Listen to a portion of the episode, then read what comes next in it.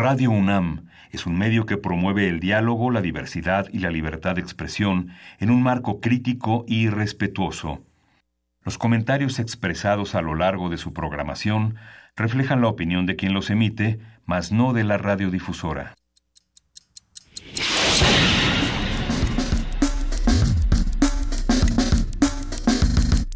Primer movimiento. El mundo desde la universidad.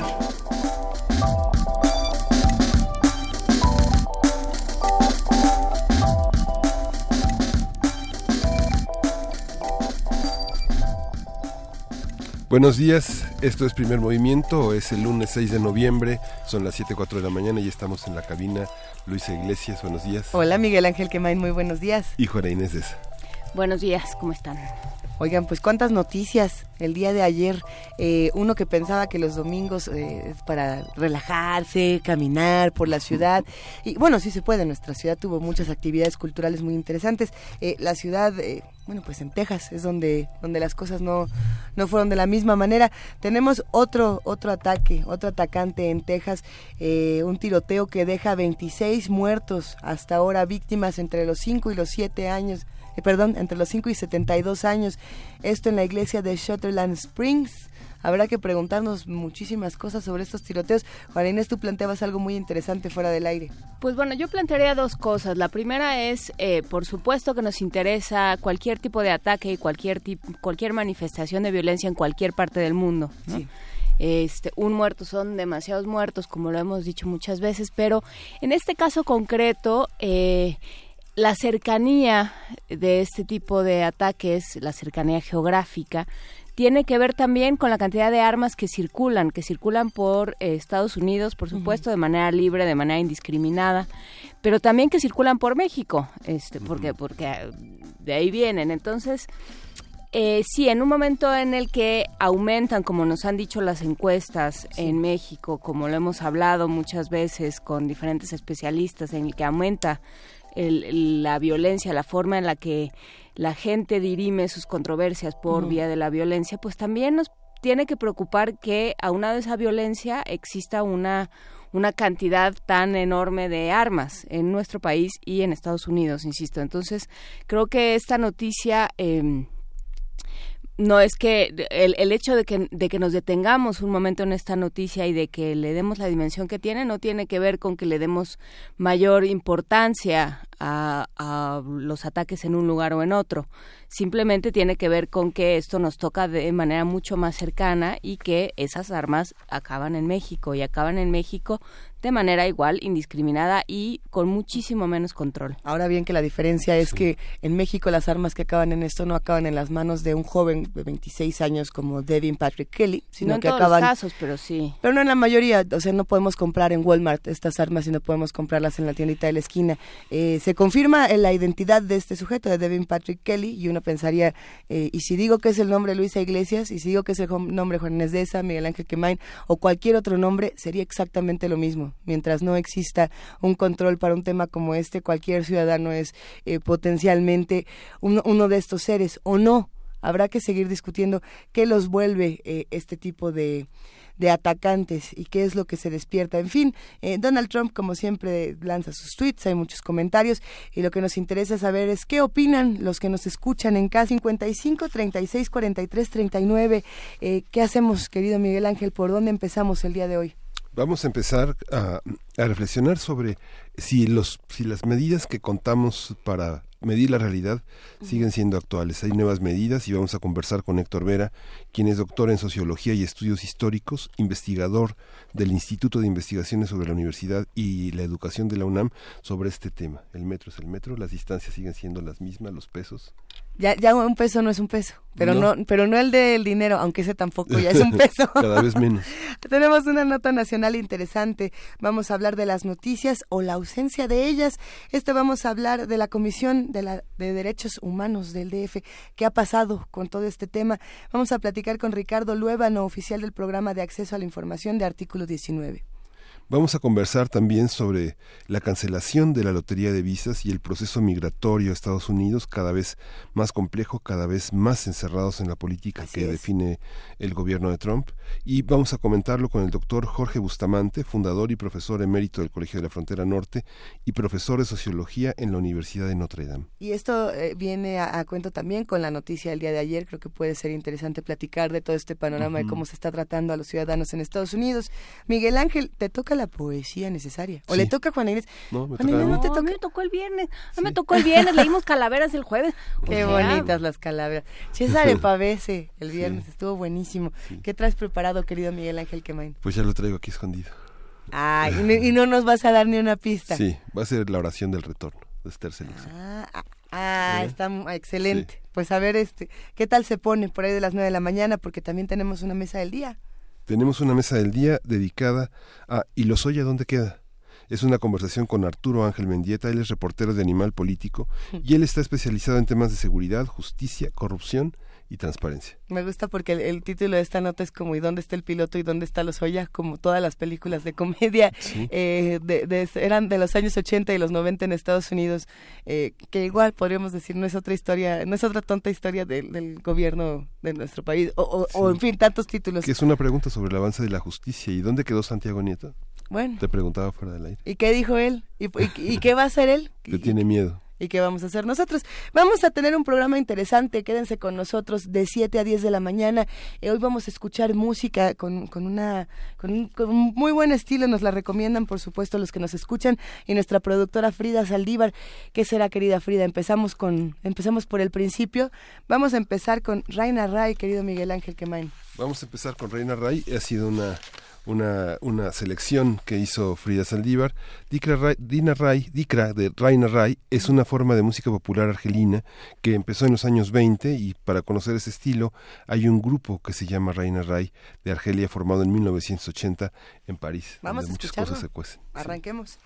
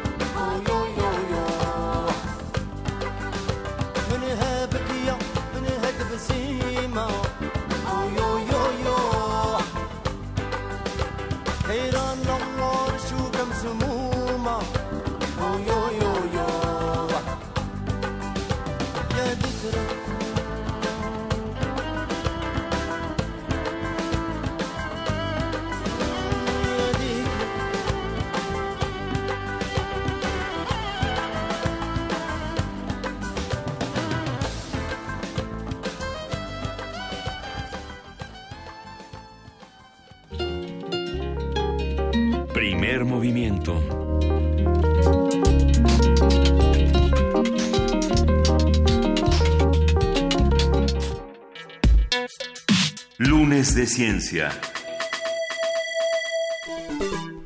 A partir de mayo de 2019 entrará en vigor un nuevo sistema de medición esto debido a que dentro de un año, en noviembre de 2018, la Conferencia General sobre Pesos y Medidas llevará a cabo la mayor revisión del Sistema Internacional de Unidades desde su instauración en 1960. De esta forma, las cuatro unidades de medición básicas, que son el kilo, el amperio, el kelvin y el mol, serán redefinidas con el objetivo de establecer una relación con constantes, fundamentales y no arbitrarias, como ha funcionado hasta el momento.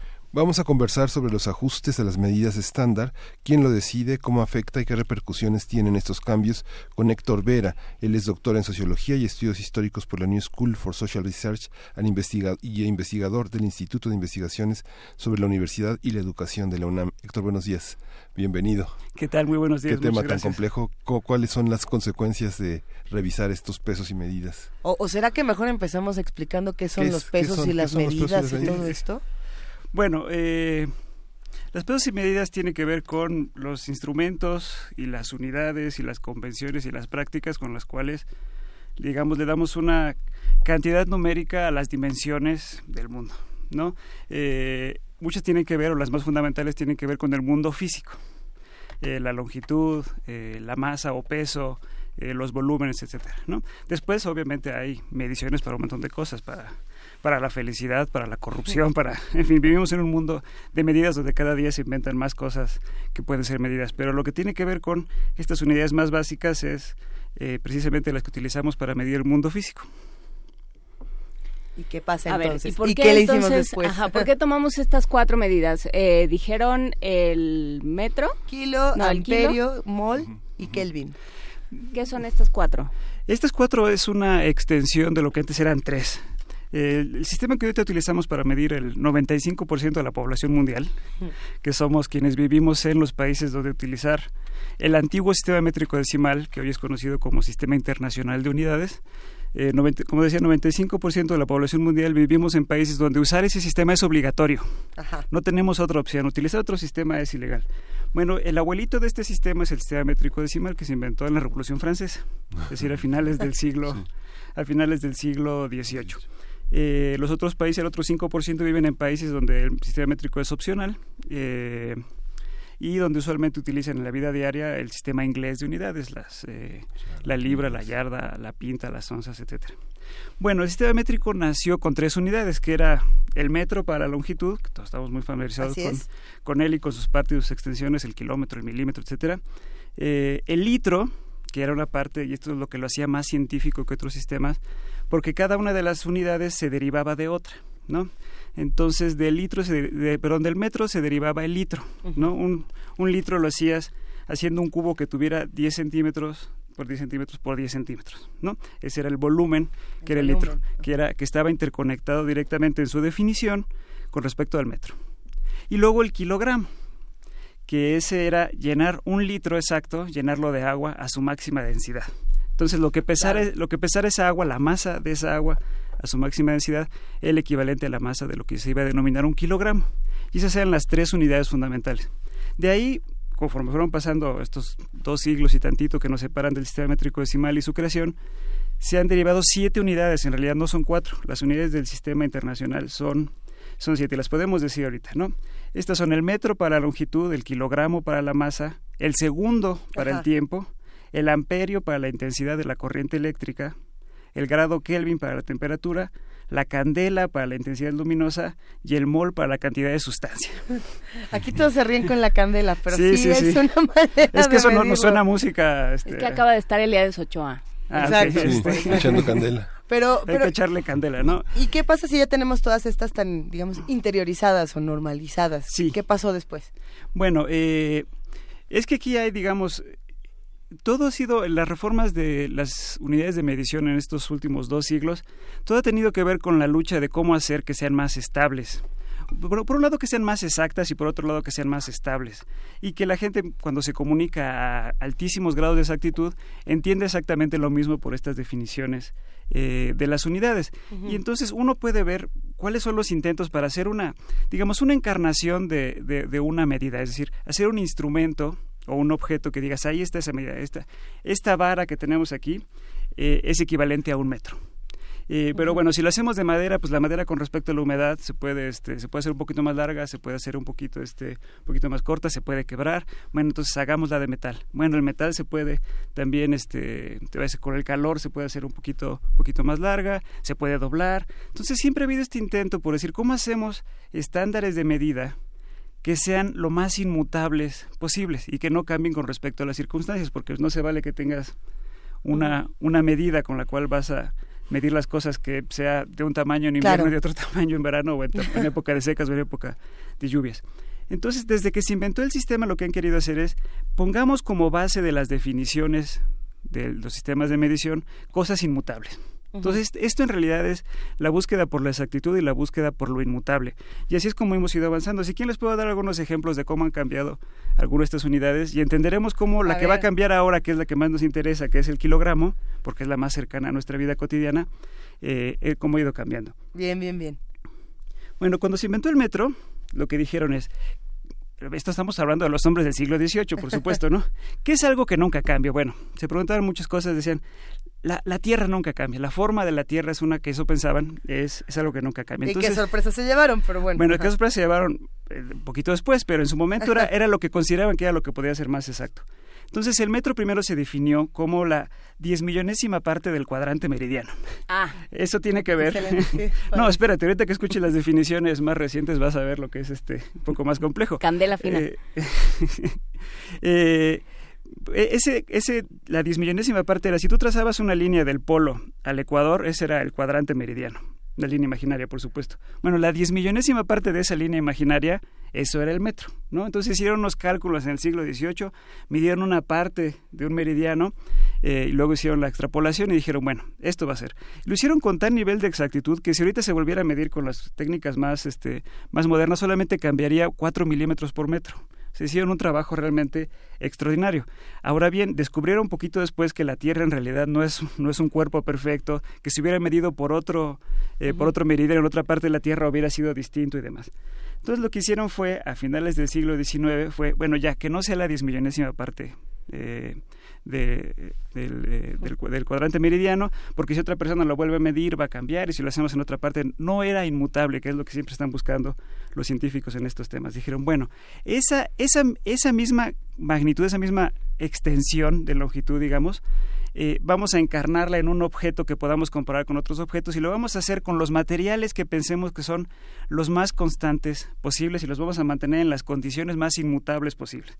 Bueno, entonces en 1889 hicieron una, una barra eh, de platino e iridio, que era lo que en ese momento cambiaba menos. Es que aquí estamos entrando, entrando en terrenos hasta alquímicos, por así decirlo, de la importancia de, de los materiales, en, en fin. Eh, Si entendemos por el químico la transformación de Ah, la sí. materia, eh, la, la idea es que se, se transforme lo menos posible. No, no por el tema místico, sino por Sí, el tema de la importancia de los materiales. Aquí es la, este, sí, todo lo contrario a eso, porque lo que se quiere es que los alquimistas quieren transformar las cosas. Sí. Este, los metrólogos, los expertos en medición, lo que quieren es que no cambien, Que dejen de que no, que transformarse. no, que dejen de transformarse, exactamente. Y ese pedazo de metal ni se contrae ni se expande con el calor o el frío.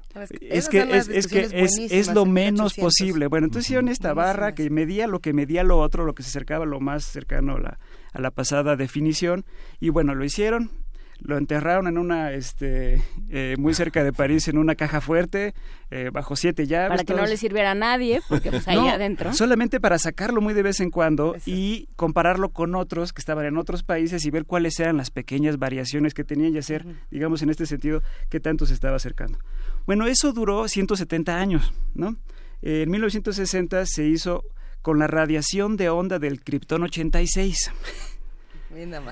La definición exacta, este, física es este, complicadísima, no importa, pero se buscó otro, otro parámetro para que ah. fuera más constante y que diera mayor precisión, porque es lo que estaban buscando, reducir la incertidumbre en las mediciones y aumentar la precisión.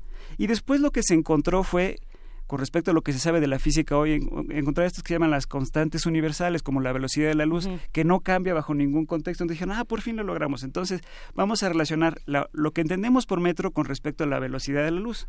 Entonces, hoy día el metro ya no es, su definición ya no es una barra que esté enterrada o escondida en ningún lado. Ya no se puede ver, ya no se puede tocar. Es, es, una convención, es una definición abstracta, digamos, relacionada con una constante universal que es la velocidad de la luz. Entonces, como podemos ver, el metro ha tenido eh, cuatro definiciones muy sustanciales eh, en estos casi 200 años. Bueno, el kilogramo solamente ha tenido dos hasta la fecha y por eso de estas cuatro que se van a cambiar, el kilogramo es de los que son como más importantes. Eh, porque bueno, el, el primero el kilogramo, como ya decía, en la Revolución Francesa era la masa que se puede contener en un litro de agua. Y de hecho, si lo medimos ahora, si alguien hace un experimento en su casa y lo hace con mucha precisión, aunque sea casero, va, va a llegar algo muy, va a llegar algo muy cercano. Después, igual, en 1989, cuando se hizo esta cosa de convertir el metro en una barra, lo que hicieron fue hacer un cilindro que es casi el tamaño de una pelotita de golf. Eh, igual de, de, platino iridio y también lo metieron en esa misma este este en esa misma caja fuerte, bajo tres campanas de cristal y hay que tocarlo con guantes, porque porque ese objeto cambia muchísimo y por ahí va perdiendo átomos por aquí por allá con la luz, con la contaminación, con el contacto con el aire, con la oxidación, le pasan le pueden pasar muchísimas cosas. Entonces lo sacan, se supone nada más 40 años, cada 40 años para compararlo con otros objetos. Y Estos objetos ya no existen. No, no, sí, sí, existen. y se usan. En México, en la época del porfiriato, compró uno de esos, porque cuando, cuando se hicieron los originales, digamos, se hicieron varias copias. Una se quedó en París y otra se los dieron a los países que firmaron el Tratado del Metro, que así se le llama. Y México es uno de esos países, entonces nos tocó el kilogramo 21, que se le conoce. Y lo tenemos en el Centro Nacional de Metrología, en, aquí, en, aquí en Querétaro. Y entonces, cuando estos cada 40 años lo que hacen es todas esas copias originales las comparan unas con las otras para ver qué tanto ha variado, ¿no? Y sí van cambiando. Se, estima que el, que el kilogramo original eh, ha aumentado en 50 microgramos en estas, en estas décadas. ¿no? Un microgramo es una millonésima de gramo. O sea, imagínense, estamos hablando de prácticamente, para la vida cotidiana prácticamente nada y para la mayoría de las cosas técnicas tampoco, pero los extremos de la ciencia que se manejan a unos niveles de exactitud en lo que es, digamos, casi infinitamente pequeños, pues los desquicia que no haya certidumbre de con qué lo vamos a medir. Ahora, el kilogramo hasta la fecha no ha tenido esas otras definiciones como tuvo el metro, es decir, lo vamos a encontrar una constante universal hacia la, con la cual podamos olvidarnos del objeto físico y tener una definición que esté relacionada con una de estas constantes. Y ahora parece que por fin se pusieron de acuerdo los expertos en la medición, los metrólogos, para decir, a partir de eh, la reunión que se va a realizar el próximo año, como ya se comentaba en la introducción de la nota, eh, vamos a pasar de el kilogramo como un objeto físico, como, esa, como ese cilindro de platino iridio, y lo vamos entonces a relacionar con una de las constantes físicas que es la constante de Planck. Y la definición es una de esas cosas que son larguísimas y llenas de números, quién sabe cuánto, que son que solamente los físicos pueden comprender entre ellos, pero lo que se va a lograr en este sentido es por primera vez tener que el kilogramo relacionado con una constante universal. Y entonces, desde 1889 hasta la fecha, por primera vez va a cambiar el kilogramo si es que todo esto se, se concreta. Ahora bien, eh, lo que era interesante era todas estas, los encabezados de prensa, ¿no? Que empezaron a salir este, a finales del mes pasado. Entonces, había, ¿Traes algunos encabezados? Traigo algunos, porque esos son, digamos, yo soy un vulgar sociólogo, no, no soy un físico, ¿no? Entonces, a mí lo que me interesa, digamos, es ver cómo estas cosas que hacen los científicos después, cómo las utilizan las personas, como nosotros, las personas de a pie. Entonces eran, como ustedes saben, este, como todos sabemos, los periódicos necesitan eh, vender ejemplares y los portales de noticias necesitan clics, ¿no? Necesitan que haya más clics en sus, páginas. a ver cuántos retweets tenía esto en, eh, Vamos a ver, o, rating, por, ejemplo, ¿no? Entonces lo que hay que hacer es decir cosas que son casi la verdad, pero que suenan como muy muy acacha, ¿no? Este, como muy, este, muy, sexy, ¿no? Entonces, el kilogramo ya no será el mismo a partir del 2019, el financiero, ¿no? Y lo cual sí, pero sí, pero no. Ahorita vamos a ver por qué.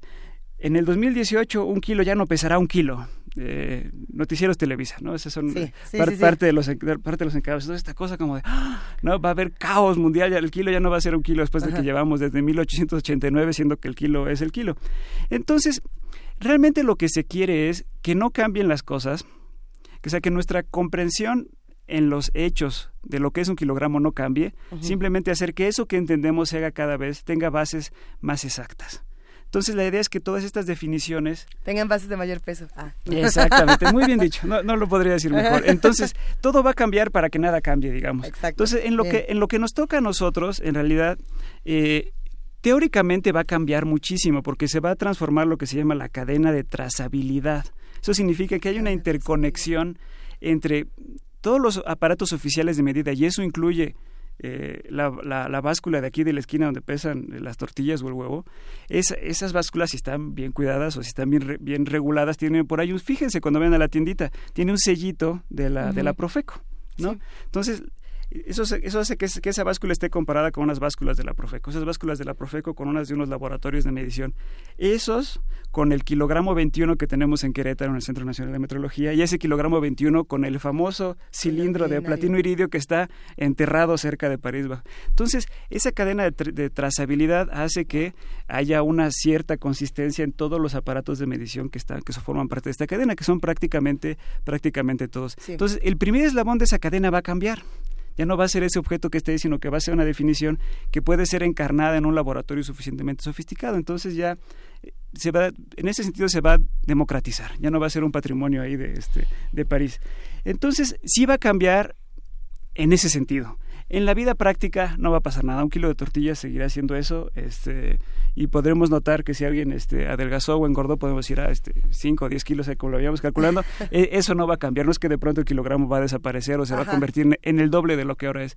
¿Qué es lo que pasaba antes? Por eso este métrico fue importante. Porque antes fue importante. Porque antes, digamos, había un nombre para muchas cosas, ¿no? Solamente en Francia, antes de que se inventara este sistema, lo que se llamaba un pie, que es una unidad de, longitud de, casi este, 30 centímetros, eh, había 300 diferentes pies solamente en Francia. Entonces se le llamaba a muchas cosas distintas con un solo nombre, lo cual producía mucho caos y obviamente los científicos odian ese tipo de cosas. Eh, entonces, vaya, seguiremos teniendo ahora una sola palabra para una sola cosa y esa sola cosa tendrá una definición más exacta y que va a variar menos con respecto a las condiciones específicas en las que se mida.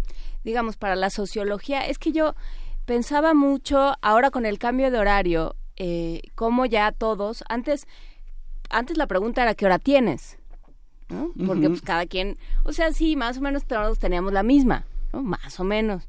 Pero, eh, pero ahora no la tenemos nosotros, la tiene un dispositivo que tenemos en la bolsa, un, este, la computadora, eh, diferentes, eh, diferentes mecanismos que se, que se unen a un satélite y de ahí reciben la hora. Yo ya no la tengo, la tiene aquello que tengo en la bolsa. Entonces, eh, ¿qué es lo que sucede, por ejemplo, en términos sociológicos? Yo pensaba, ¿qué diría Orwell, por ejemplo, o cualquier escritor de ciencia ficción, de que le dijéramos en el siglo XXI va a haber una hora que nos llega desde el cielo?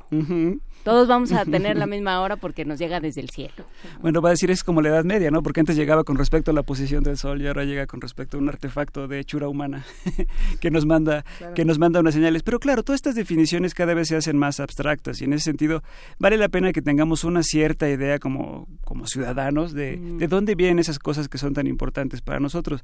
Yo ahorita he pensado mucho en estos temas eh, después de lo que pasó con los sismos, ¿no? Porque siempre hace falta una comunicación entre los expertos y los no expertos para que nos entendamos de qué está pasando. Entonces, por ejemplo, cómo se medían los, cómo se miden los terremotos y qué sucede, es algo que es útil saber, pero que también si no lo sabes en sus bases muy bien, genera todo tipo de confusiones, ¿no? Entonces, tuvo mayor magnitud, por ejemplo, el, terremoto del el 7 de septiembre que el del 19, pero causó mucho más daños el del 19 que el del 7. Entonces, venía esta cosa, ¿por qué, este, eh, si de acuerdo este, a la escala Richter tuvo este más el primero. Entonces no es que hay que no hay que confundir este eh, eh, la magnitud, que es la cantidad de energía que se libera, con los efectos que produce y hay que tomar en cuenta la aceleración. Entonces, ahí, digamos, siempre hay una suerte como de desconexión entre lo que utilizamos la gente de a pie, los ciudadanos de a pie, lo que utilizan los expertos, y hay una comunicación que a veces es completamente imperfecta y que otras veces más o menos eh,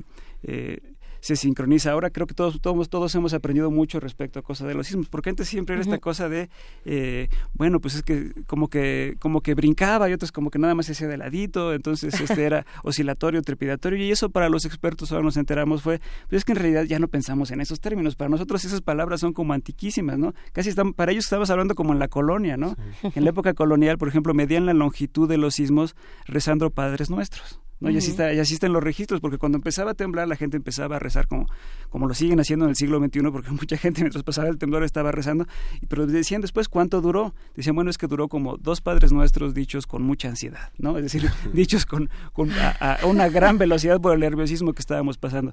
Y así es más o menos como sabemos cuánto medían los sismos allá en la, en la época colonial. Ahora, por supuesto, hay una eh, distancia eh, con respecto a eso, porque ya los expertos nos dicen a través de sus mediciones muy exactas exactamente cuánto duró, dónde estuvo el epicentro, cuáles fueron eh, la cantidad de energía que liberó y demás. Pero pasa con el kilogramo lo mismo que pasa con los terremotos. Son cosas cotidianas que después nos informan los expertos cómo fueron medidas y exactamente a qué equivalieron. Entonces, siempre es bueno que, aunque no nos afecten cambios muy directos, que tengamos una cierta noción de dónde vienen para poder orientarnos, porque nosotros también necesitamos orientarnos con respecto, con respecto a eso. Hay ciertos gustos por eh, los saberes familiares o por ciertas tradiciones que tenemos tanto en nuestro país como en, muchas otras partes del mundo de encontrar eh, estas similitudes, eh, por ejemplo, de medición de distancia, ¿no? que, no sé, suena un trueno, y entonces eh, dicen, a ver, aplaude, y si son 30 aplausos quiere decir que está como 800 mil kilómetros y no te tienes que preocupar porque el sonido define ciertas cosas.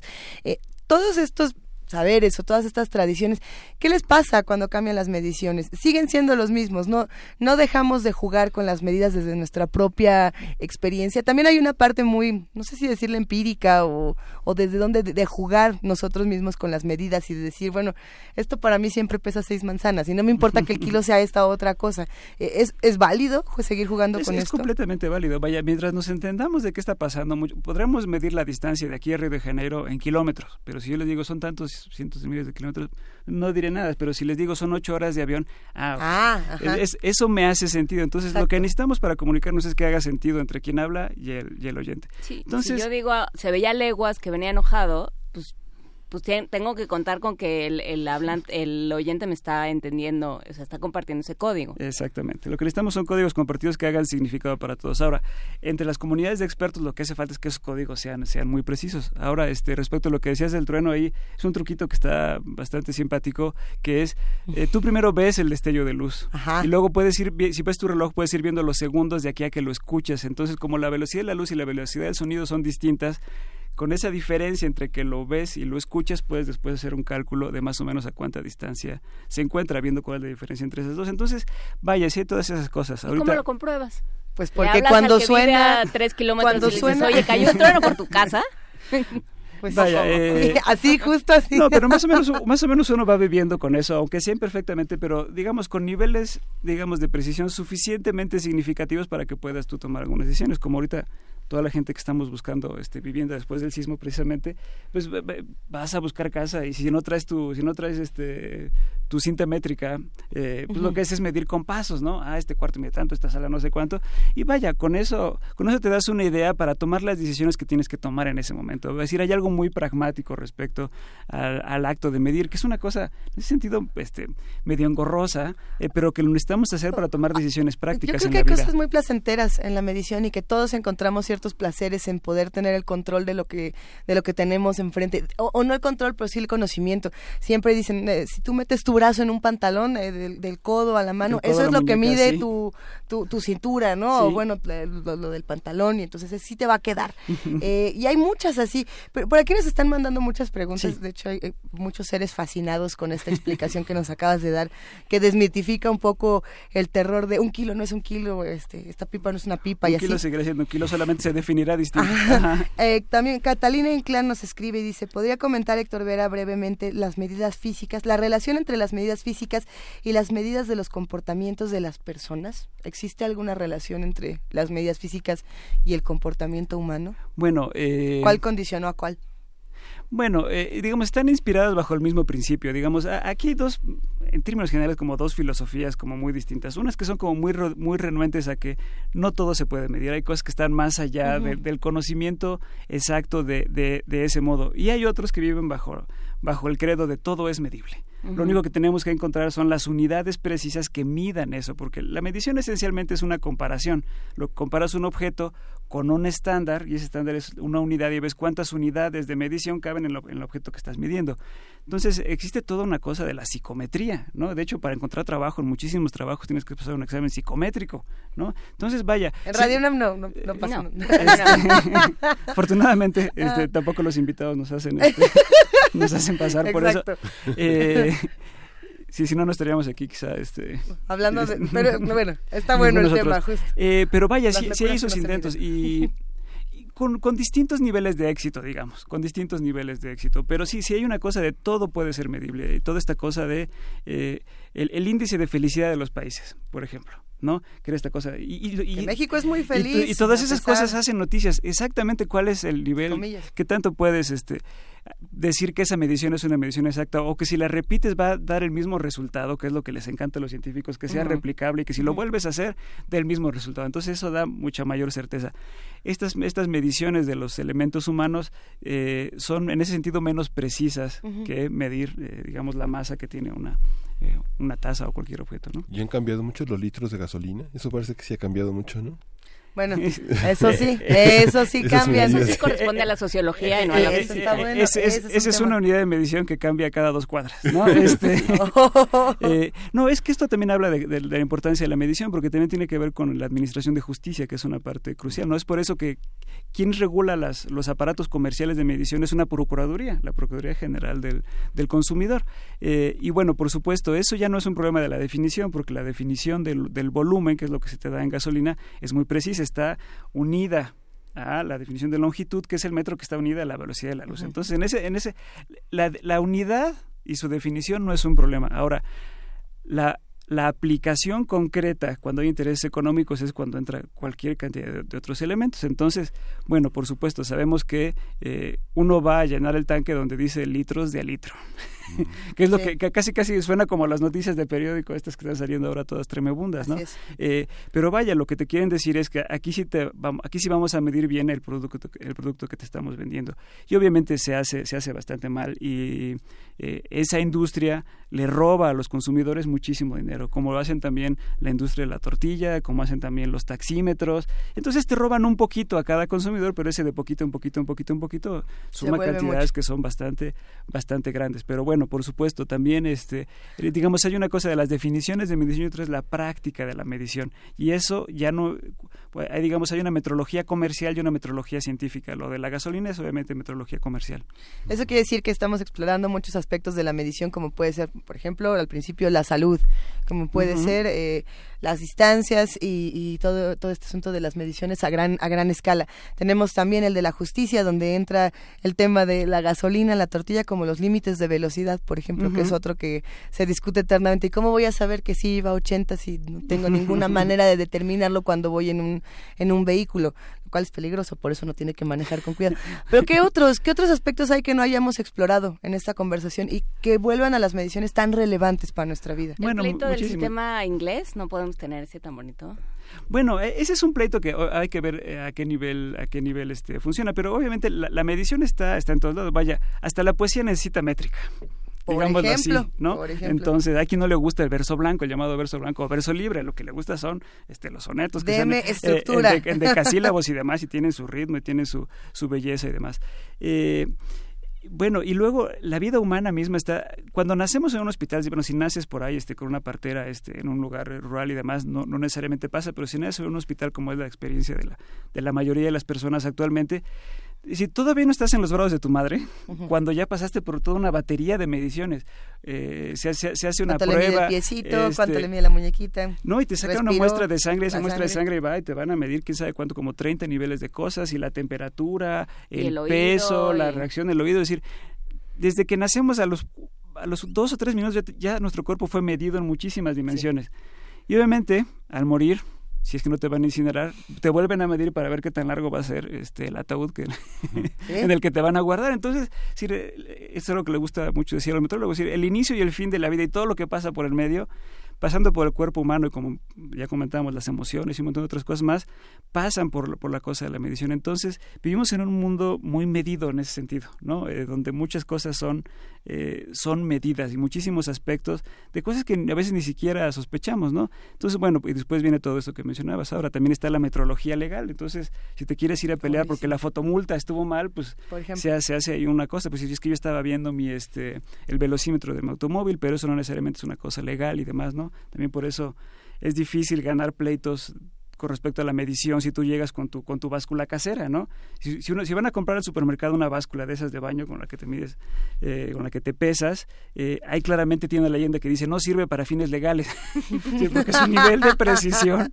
no es no es tanto como hace falta para ganar un pleito legal, no es un instrumento que sirva para esos para esos fines, pero por supuesto muchas de esas cosas eh, pasan por eso, es decir, cuánto cuánto cuánto dinero ahorita que está esa, noticia el día de hoy, ¿no? Cuánto dinero se lava en el país, esto tiene que ver con mediciones económicas, ¿no? Y, y, la medición tiene estos, de estos efectos que además hay ciertas cosas que se miden que pueden cambiar lo medido, ¿no? Eh, por ejemplo, cuando sale la información del desempleo o la información de la inflación, la economía misma cambia respecto a la medición que se hizo de la propia economía. Es decir, a veces la medición tiene un efecto sobre la realidad medida, lo cual es un efecto como muy paradójico, porque uno diría, bueno, la, medición debería ser como una fotografía que te dice qué es lo que son, pero luego la fotografía cambia lo fotografiado, por decirlo de algún modo, ¿no? Este tipo de mediciones de lo imaginario, un poco cuando hablamos de dinero en la bolsa y de dinero que...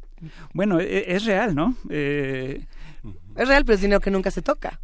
Claro, es decir, eh, es decir, digamos aquí, si uno dice cuál es el trasfondo que hay atrás de un metro, dice, bueno, la constante de la velocidad de la luz, pero ¿cuál es el trasfondo del dinero? Bueno, nada, lo que, lo que pensamos que vale, lo que se considera que vale tal como actúan las personas respecto a lo que consideran que vale. Ya no hay esta cosa del patrón, este, del patrón oro, digamos, ¿no? Que antes la moneda estaba eh, tenía un respaldo en unas, eh, igual en unas bóvedas, no, no con platino iridio, pero con oro. Entonces se suponía que el equivalente a la moneda era una cierta cantidad de oro que tenía un banco central resguardado. Eso obviamente ya no, ya no existe. El dinero es una cosa puramente convencional. Es por eso que cosas como ahora que se llama el Bitcoin, que es una una moneda virtual puede no tener valor si la gente considera que tiene valor, eh, lo cual es un, es un efecto muy paradójico, pero, pero, eso, oh, tiene pero eso tiene efectos reales. Y, la economía de un país y las economías familiares, si hay una devaluación muy fuerte de una moneda que deja de ser apreciada por la gente que compra monedas, eh, tiene efectos reales. Eso puede significar, aunque es una definición eh, entre comillas, imaginaria puede tener efectos en la comida que se pone sobre la mesa. ¿Y qué pasaría, por ejemplo, en un mundo donde de pronto se nos ocurre que ninguna de estas medidas ya son válidas y las aniquilamos? Decimos, ya no queremos tener medidas porque las medidas son métodos de control que están acabando con la libertad del ser humano. vamos a tener otras. Sí, claro, este, sí, eso sería una suerte como, de, este, como una hippie ultra radical. Eh, eh, sí, y, y, quemarían toda la poesía de Sor Juana, ¿no? Porque los, este, las, y las décimas de Villorruti y demás, porque tienen métrica, ¿no? Eh, y toda, toda la música no, no se podría ensayar con metrónomo, ¿no? Porque no, no habría ritmo. Es decir, sería un mundo que no nos podríamos imaginar en ese sentido. No, no habría no habría ni pirámides porque o muralla, no habría muralla china ni pirámides chinas, porque para hacer todas las cosas necesitamos eh, necesitamos medir. En ese sentido, eh, creo que es un mundo que nos sería difícil imaginar, pero bueno, este Dicen que el hombre es la medida de todas las cosas, aunque Pitágoras bueno, decía que... Eh, eso era, ¿no? Es lo que se llamaban las medidas antropométricas, que entonces relacionábamos las medidas del mundo con respecto a las longitudes del cuerpo y se intentaba hacer todo tipo de cosas, ¿no? Entonces una era la extensión de los brazos, la extensión de las piernas, la extensión del paso, y había quien quería hacer muchas más cosas con eso. Alguien decía, es que la unidad de volumen debería ser la sangre que cabe en el corazón. Ah, ¿no? Entonces que era una cosa que decía, ah, como súper poético, ¿no? Eh, otros decían, bueno, ¿cómo, hacemos una medida de tiempo como el segundo? Entonces decían que sea el latido del corazón, pero bueno, los latidos del corazón de distintas personas eh, lo hacen a, a, velocidades y ritmos distintos. Entonces decían, bueno, que sea el de un joven sano marcando el paso. ¿no? Entonces está ahí marcando el paso un soldadito y entonces luego vemos la velocidad de su corazón y que esa sea eh, la, la, unidad para medir el tiempo, en lugar de este segundo que está relacionado ahora con un reloj atómico, que es una cosa como que, nos, resulta, muy lejana.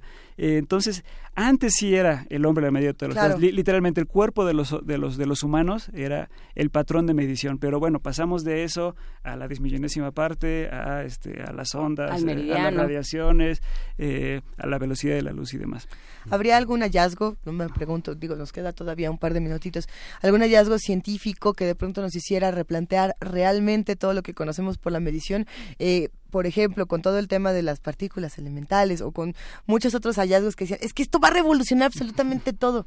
Y, encontramos cosas y no cambia absolutamente nada. O, bueno, cambian muchas cosas, pero que no están al alcance de, de los simples mortales. Como bueno, es previsible que sí suceda, ¿no? Cada una de estas reformas es como, ay, por fin lo vamos a lograr y vamos a, como, vamos a tocar, vamos a tocar este, piedra base, digamos, ¿no? Por fin vamos a llegar a algo que es increíblemente sólido. Este si no a lo mejor va a tardar este, otros 120 años, ¿no? Y van a pasar tres generaciones de científicos que vivan con esta nueva definición y no la vean cambiar, pero que luego se descubra algo que nos dé este, menor incertidumbre y mayor precisión, que es lo que siempre se está, que es lo que siempre está buscando. Entonces podemos, podemos prever que sí, porque todas estas cosas en realidad son un poco más volátiles de lo que uno piensa. Este, Cuando uno habla con estos expertos, por ejemplo, esto que les decía de las comparaciones entre los kilogramos, el que está en París y el que tienen los países este, firmantes del Tratado del Metro, lo que hacen es, no es comparar uno a uno, solamente pesar uno y luego otro en la misma, en la misma báscula de, precisión. Lo que hacen es hacer cientos o miles de medidas de una sola cosa que van cambiando, cada medición cambia un poquitito con respecto a la anterior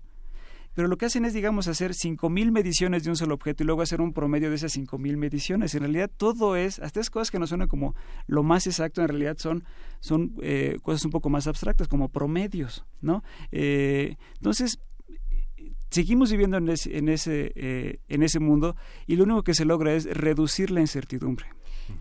reducir la incertidumbre poniendo a más personas a cargo de las mediciones, porque necesariamente yo paso por, por Napoleón y su 18 brumario y su nueva manera de llamarle al calendario, o por el mismo calendario gregoriano, o por este otro líder, creo que fue en Turkmenistán o en alguna... ¿Sí fue Turkmenistán? Sí, que le puso el nombre de uno de los meses que era el nombre de su mamá. uno el suyo y otro el de su mamá. Sí, sí, sí. Que es una cosa eh, preciosa. Está muy bien, yo haría lo mismo. Hola, mamá. Saludos a la Tere. ¿Hoy es Hola, Tere. 18 de Tere? Sí. Perfecto. No, pero, no, no, Tere tendría que tener 31 días, digamos, para que sea uno de los meses importantes. Exacto, este, exacto. Está muy bien. Ahorita le o 28 para que te, te, te Pero para que sea el más singular de todos. ¿Qué pasa con estos casos? ¿Cómo entender estos casos? ¿Cómo entender estos casos relacionados con, eh, con el quehacer de los seres humanos y con la obsesión de los seres humanos con ser el centro del universo? Eh, bueno, siempre... el pedacito de universo sí, Siempre esta, esta cosa como de que darle un significado extra, digamos, a las, a las cosas. Este, yo, no, yo no se puede asombrar de cuán... Eh, eh, eh, de cuánta belicosidad o cuánta pasión puede producir este cosas como esta que uno puede decir bueno pues medir es una cosa muy técnica muy seca que a quién le puede importar si es un poquito más un poquito menos si es esta unidad eh, o si es la otra pero todo lo que pasa con el horario de verano que produce todas estas cosas y hay comunidades en el sur del país que dicen no nosotros nos guiamos por el tiempo de Dios y no creemos en el en el tiempo de la presidencia entonces no vamos a seguir este eh, el cambio el cambio de horario entonces cosas uno dice bueno pues en realidad ¿Cuál, cuál, cuál es la complejidad o el problema o el problema con eso? Bueno, es que es decir, las medidas son algo muy cotidiano y, las cosas cotidianas constantemente están eh, recubiertas de significados extra. Eh, la medición del tiempo es una cosa, es una cosa este, eh, muy llamativa en ese aspecto, ¿no? Porque ahí sí seguimos utilizando un calendario que está repleto de significados y de referencias religiosas, ¿no? Por eso estamos en el año 2017 después de Cristo, ¿no? Entonces, hasta los, hasta los ateos estamos este, encadenados temporalmente a Cristo, ¿no? Lo cual este, es, es, un triunfo, aunque son medidas muy exactas, como el calendario gregoriano, y tenemos este, años bisiestos, ¿no? Para que el calendario no se desfase con respecto a, este, a las temporadas y demás, es decir, que la primavera siempre empiece el, el, el 21 de marzo. Eh, aún así, aunque hay esta búsqueda por la exactitud, no deja de haber una, eh, un punto de referencia que apunta a algo más que el simple hecho de medir. Pero el hombre sigue siendo el centro de las cosas, digamos, pensando en la arquitectura, en la ingeniería, todo se construye en función de esas medidas. Hay un trabajo muy interesante de Richard Sennett, no sé si lo conocen, es carne y piedra, sobre cómo, cómo se han construido las ciudades y qué dimensiones cobra el hombre frente a los objetos, lo portable y lo inmóvil, este, lo intransportable y lo volátil para, para mudarnos de ciudad, de, de, mundo. ¿no? Sí, eh, es que vaya ahí, a veces, aunque se intenta mucho, el pasado siempre te viene acompañando. ¿no? Entonces, como teníamos muchas de estas medidas que eran antropométricas, eh, luego vienen contigo eh, porque los vestigios del pasado son el fundamento de lo del presente, ¿no? Es decir, hay una influencia duradera del pasado sobre el presente. Hay todas estas historias muy simpáticas de este, la relación entre las vías del tren y los caminos romanos, aunque la vía del tren es la, locomotora, ¿no? estos símbolos de la modernidad, ¿no? Eh, una cosa muy decimonónica, pero muy como del inicio de la revolución industrial y transportar cantidades gigantescas a una gran velocidad de gente y de productos y mercancías. Pero bueno, ese ancho estaba relacionado muchas veces con, con cosas que, que, eran muchísimo más antiguas, ¿no? Este, con la medida de los caminos de los romanos y eso con unidades antropométricas de cuántos pasos, cómo podía caber, por ejemplo, este, cuántos caballos podían caber en un camino y eso significaba un cierto ancho eh, de, los, de, este, de los caminos que hacían los romanos y luego eso se tomó como una base muy parecida a lo que hacía falta para tener el ancho de vía y luego pues que eso va a determinar qué cosas vas a poder transportar a largas distancias, por ejemplo, ¿no? Eh, entonces, vaya, esas medidas sí nos siguen acompañando, o porque lo usamos informalmente, como ahorita este, decía Luisa respecto a cómo vamos a medir el pantalón si nos cabe no. Entonces, Los calcetines con el eh, puño. Es muy real, es muy real. Exactamente. Si la, medida de la cintura te ha permanecido igual desde los 15 años, o sea, pero solo es tu caso. Pero, pero, claro, no hay este, pero no hay cuerpos uniformes, ¿no? todas esas cosas son más o menos exactas. Lo que es mejor es tener una talla. Ahora, eh, ahí podemos ver el, problema de que no esté estandarizado. Si uno ve una caja y ahora todos los productos se hacen en una parte del mundo y se venden en el resto del mundo, ¿no? Si uno abre una caja de, unos zapatos, uno lo que va a encontrar son tallas de casi todos los continentes, ¿no? Es tal número en Japón y tal número en Europa y tal número en Inglaterra y tal número en Estados Unidos y tal número en México. Y si falta la de tu país, estás en un brete porque dices, bueno, esta... ¿Cuál se parecerá a mí? Es decir, el 42 que usan en España equivale a este, al 26 o al 28 en México. No, no, no estoy seguro. Entonces vivir un poco en esa experiencia de, de, cuál es la talla de los zapatos te da un poco un sentido de del vértigo que sería ese, ese, ese, ese mundo que te estabas imaginando, donde, donde no hubiera medidas. Este, sería un mundo donde toda la ropa te queda mal. donde no sabría si tienes fiebre o no tienes fiebre, este, no sabría si estás deshidratado o deshidratado, si tienes la presión alta o no tienes la presión alta, si, si tu azúcar, tu colesterol, todo. Es decir, sería un mundo muy poco saludable, podríamos decir en ese sentido. No, pero, o sea, claro, ahí, ahí tiene que ver con, con las convenciones. ¿Cuántos estamos hablando de lo mismo? Si tú llegas a una zapatería aquí, o sea, por usar tu ejemplo, y dices necesito unos zapatos del cuatro y medio, todo el mundo va a entender qué le estás diciendo. Llegas a decir lo mismo a una zapatería en cualquier otro sitio que se mueve con otras medidas y no vas a, vas a vivir con puras cosas que no te quedan. O sea, esta idea de necesitamos no solo estandarizar, sino ponernos de acuerdo, ¿no? Creo que esa es la parte interesante también desde el punto de vista sociológico de las medidas. Nos vamos a poner de acuerdo que es una de las cosas más difíciles que se Es decir, ponerse de acuerdo con cualquier cosa es una cosa... Eh, que nunca pasa, pero parece que sí pasa. Bueno, es una de las cosas que uno dice, bueno, si el 95% de la población mundial utiliza sistema métrico decimal, dices, ay, wow, hay una de estas, estas, cosas en las que, sin que nos demos cuenta, como por abajo del agua, porque uno dice, ah, pues este, pues dame un litro de pulque, ¿no? Este, eh, bueno, pareciera una cosa como de, lo más este, natural, de lo más poco complicadas, pero en realidad es un logro, es un logro extraordinario que lo compartamos, por un lado, tantos humanos y que lo compartamos los oficios y las acciones más este, pueriles y cotidianas y que también se utilice la misma unidad de medida en los laboratorios científicos. ¿no? Este, este es uno de, de los triunfos, digamos, esta cosa que siempre desvela a los científicos de, ay, ¿para qué sirve lo que hago? ¿O por qué no me entiende la gente lo que hago? Les tengo que estar explicando y nunca me entienden porque no estudiaron tal y tal cosa. Bueno, con el sistema métrico es, al menos en esa base, que son cosas muy muy básicas de las dimensiones físicas de los objetos, ahí tenemos una comprensión que es completamente transparente. Ni siquiera tenemos que empezar a explicar porque ya estamos utilizando el mismo lenguaje, al menos en esas unidades básicas. la unidad del metro de tela en las, de las cintas de telas es fantástica, el palo de madera. Claro. Pero sí, funciona. Bueno, ya, vamos a tener que seguir eh, discutiendo este tema quizá fuera del aire. Hay muchísimos comentarios de Mayra Elizondo, de Rosario Martínez, de Mario Rojas, de Flechador del Sol, de Javier Ramírez Amaro, de José Luis León, de Huehuetlacatl, de Lucía Cronopio, de Andrea González, de AJ Espinosa, Refrancito, Mario Mora. Eh, realmente están fascinantes las cosas que nos han puesto en redes. Y si hay algo que todos comparten es que han disfrutado mucho esta conversación. Eh, preguntan, por supuesto, dónde te encontramos, dónde seguimos platicando estos temas, en, qué andas ahorita para, para ir cerrando, porque sin duda hay muchas dudas todavía, hay mucho que te quieren preguntar de muchos temas. Eh, bueno, me pueden encontrar en, la UNAM, en el Instituto de Investigaciones sobre Universidad y la Educación. Mi correo es Héctor Vera, pegado, con arroba eh, unam.mx.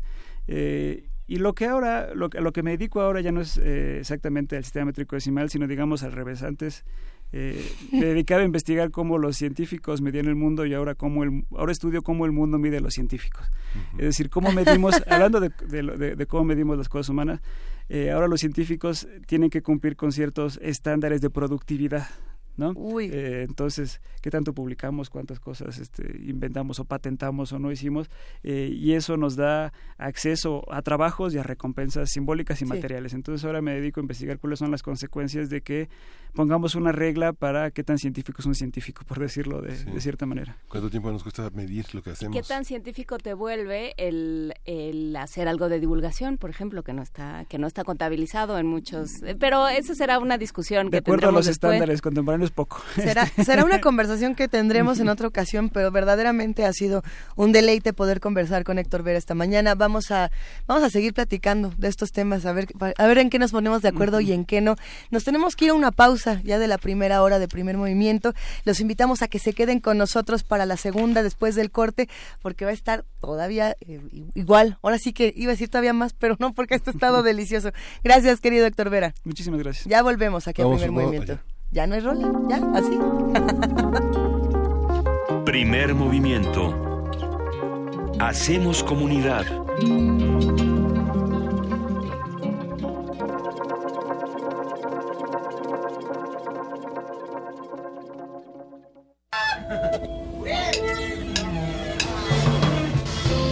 Decimos adiós a las reglas, a lo establecido. Es el momento de la libertad, en el que las notas pueden volar es tiempo de los improvisadores. Alyosha Barreiro acepta el reto y toca con un músico que no conoce. Aaron Cruz tiene que improvisar con alguien al que nadie puede ver. Sorpresa y creación, lugar de los improvisadores. Te invitamos este 7 de noviembre a la doble sesión de grabación de Los Improvisadores, en Bajo Circuito Multiforo Cultural, a partir de las 18 horas. La entrada es libre, pero el cupo limitado.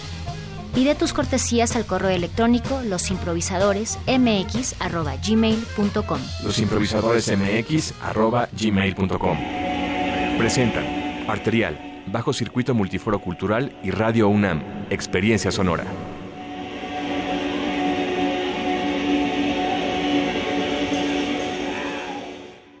Hoy muchos traemos la camiseta bien puesta por México. Y en las próximas elecciones de 2018 capacitaremos a más de 1.400.000 personas que contarán los votos de las y los mexicanos. Trabajar como supervisor o capacitador asistente electoral es poner mi granito de arena para seguir construyendo el México que quiero. Únete y participa en la organización de las elecciones del primero de julio. Porque mi país me importa, te invito a trabajar en este gran equipo. Infórmate en INE.mx. Instituto Nacional Electoral, INE.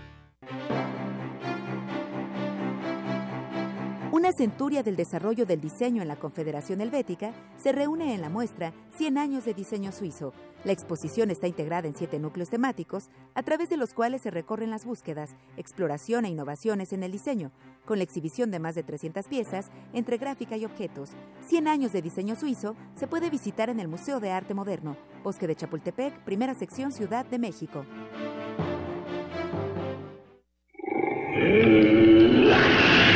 En la UNAM se escriben historias de éxito.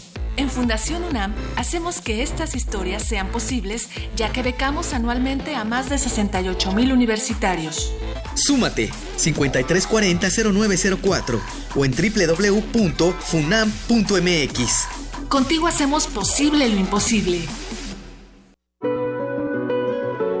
La llegada de Trump a la presidencia de Estados Unidos en medio de campañas de odio y segregación es el punto de partida del coloquio internacional Los acosos a la civilización, de muro a muro.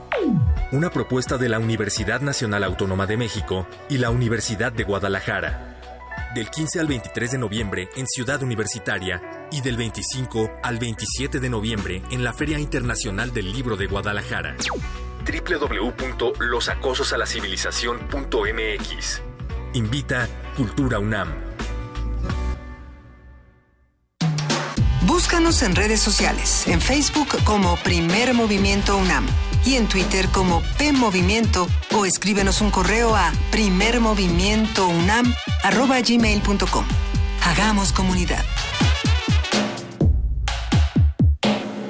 Muy buenos días nuevamente, ya son las 8 de la mañana con 3 minutos de este lunes 6 de noviembre y le damos la bienvenida no solamente a los que ya nos escuchaban a través de Radio UNAM en el 96.1 de FM, sino también a todos los que nos escuchan y nos miran ahora a través de TV UNAM en el canal 120 en el 20 de TV Abierta o en www.tv.unam.mx. Nadie se estaba maquillando aquí en la mesa, nadie estaba tomándose su lechita, nadie estaba escondiendo todas las cosas debajo de, este hermoso escritorio radiofónico. Querido Miguel Ángel Quemain, ¿cómo estás? Hola Luisa, buenos días. ¿Cómo va todo? Pues muy bien, muy bien, Juana Inés. Juana Inés, jefa de información. Estoy dándome cuenta de que eh, sin que este así como que no quiere la cosa a la chita callando, como dirían los clásicos, nos clavamos el libro del invitado. Héctor Vera estuvo con nosotros esta mañana. No lo dejó, no lo dejó nos lo ha dejado de regalo. Lo vamos a regalar después para los que disfrutaron esta conversación sobre las mediciones, sobre qué es lo que estamos midiendo en el mundo, cómo nos medimos a nosotros. Y por ahí había un comentario, les platico, que decía, es que ¿por qué invitar a un sociólogo y no a un físico para, para hablar de un tema como este, habiendo tantos datos? Eh, que, bueno, no, no, no sé, supongo que también sería interesante, pero qué grata conversación poderlo investigar desde otras alas de, de la ciencia, desde otras áreas del conocimiento. No todo se tiene que medir con la ciencia que, que, se crea, ¿no? Si no, no tendríamos ningún otro. No, la idea es pensar, bueno, que ciertas medidas, ciertas, o sea, la parte humana, la parte sociológica eh, que, que, que entra que se pone en marcha cuando hablamos de una medida, aquello que, que implica ponernos de acuerdo, aquello que implica llegar a un mismo sitio, llegar a un sitio y todos estar hablando de lo mismo, o sea, en el en términos de qué sucede a nivel social, es, es, enorme, ¿no? cómo se construyen las sociedades alrededor de una convención como las medidas o cómo se, se ponen a discutir, que ese es otro tema del que también hablamos con, eh, con los nuevos meses de Luis Napoleón, con el sistema métrico del sistema inglés. Eh, vale la pena recuperar esta conversación con el sociólogo, el doctor en sociología Héctor Vera, que se ha ocupado de estos temas, pero que ahora se ocupa de unos que nos tocan más como universidad y de los cuales ya hablaremos un día de estos. Pues mucho, mucho que platicar esta mañana, querida Juan Inés, querido Miguel Ángel. Vamos a escuchar música para arrancar esta segunda hora. Ahora que, ahora que escuchamos. Vamos a escuchar esta noche de Federico Aubele. Él es músico y compositor argentino. Él mezcla una amplia, variedad de géneros y estilos, principalmente el dub y la música electrónica. Y el dub, qué bueno es. Vamos a ¿eh? escucharlo.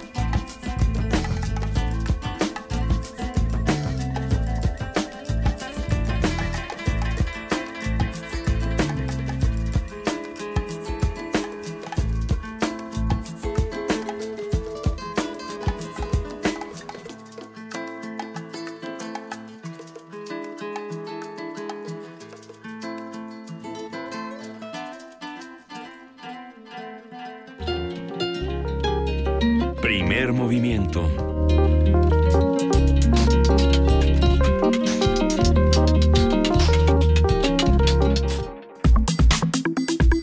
Nota Nacional.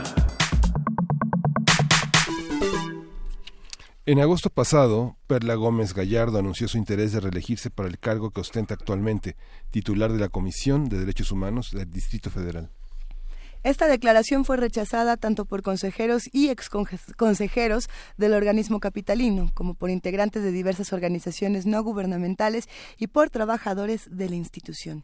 El pasado 13 de octubre, trabajadores de esta comisión entregaron un documento en el que señalan que la función de vigilar la actuación de las autoridades capitalinas, que por mandato constitucional corresponde a la Comisión de Derechos Humanos del DF, fue obstaculizada por la administración de Perla Gómez Gallardo. Se acusa a Gómez Gallardo de ignorar las quejas que se emitieron contra autoridades del Tribunal Superior de la Justicia, la Secretaría de Gobierno, la Procuraduría General de Justicia, el Instituto de Verificación Administrativa y diversas delegaciones.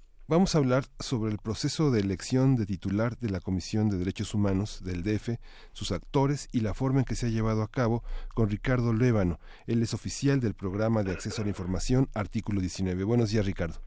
Hola, muy buenos días. Muchas gracias por la invitación. Juana Miguel Luisa, buenos días. Un gusto, muchísimas gracias por tomarnos la llamada. ¿En qué vamos con un tema como este? ¿Qué estamos discutiendo? Bueno, pues el día de hoy, justamente, eh, el Comité de Derechos Humanos de la Asamblea Legislativa del Distrito Federal van a tomar la decisión alrededor de las 5 de la tarde eh, para generar un dictamen en donde supuestamente pues se planteará a la persona más capaz con la probidad necesaria y bueno, con la experiencia para ser titular de la Comisión de Derechos Humanos del Distrito Federal. eh, hay que recordar que bueno, pues se tomaron este puentecito, tenían que haberlo hecho la semana pasada, ¿no? Pero decidieron irse de vacaciones a descansar un poquito. Qué bueno. Y bueno, pues eh, el tema de la titularidad de la Comisión de Derechos Humanos del Distrito Federal pues está ahí, ¿no? Parado en este momento.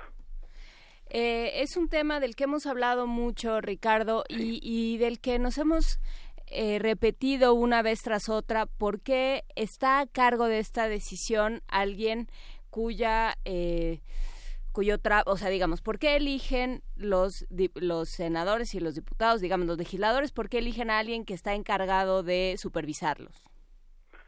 Sí, bueno, pues eh, al final la decisión o la, la ponderación dentro de lo que debe de tener una titular lamentablemente no está enfocado a la experiencia, sino está enfocado a otro tipo de cuestiones que tienen que ver con las relaciones políticas, ¿no? Eh, muchas veces estos espacios eh, de organismos garantes, autónomos, constitucionalmente autónomos, ¿no? Son espacios que se ofrecen como cuotas, como eh, cuotas de partidos, ¿no? Para para personas que, bueno, son cercanas obviamente a, a, quienes toman las decisiones, a los tomadores de decisiones. Entonces no se no se plantea un instrumento técnico, por ejemplo, para la evaluación, para ver quiénes son las personas más capaces. No se plantea quién tiene una larga trayectoria o experiencia en materia de derechos humanos. No se plantea quién tiene la probidad. ¿Quién ha sido, quién no ha sido señalado por algún acto de corrupción o quién ha planteado, por ejemplo, en esta eh, en este proceso ha sido muy interesante. Se han planteado las tres de tres, ¿no? Las, las declaraciones fiscales, patrimoniales, de interés, eh, y se han colocado en la mesa justamente con esa intención de poder medir quiénes son las personas que deberían ser titulares, en este caso en viveros, ¿no? ¿Y en qué va la discusión? Hemos hablado mucho con ustedes también sobre quiénes son candidatos, cómo se está, no solo quiénes son candidatos, sino cómo está participando eh, la diferentes organismos de la sociedad civil. Nos decían, bueno, ya es un avance que nos dejen participar, que nos, que nos concedan una voz. ¿no? Eh, eh, ¿Cómo ha estado esto? Sí, sabemos que el puente retrasó cosas tan nimias como la sí. como los derechos humanos de la Ciudad de México o, o como el caso de Santiago Nieto o sea sabemos que pues el, el pues el descanso es sagrado no para para ciertos personajes Uy. que se pueden dar ese lujo en este país este qué qué hacemos ¿Cómo, ¿En qué van? ¿Qué tanto ha, han avanzado y cómo llegan a estas a esta semana y a estas nuevas discusiones?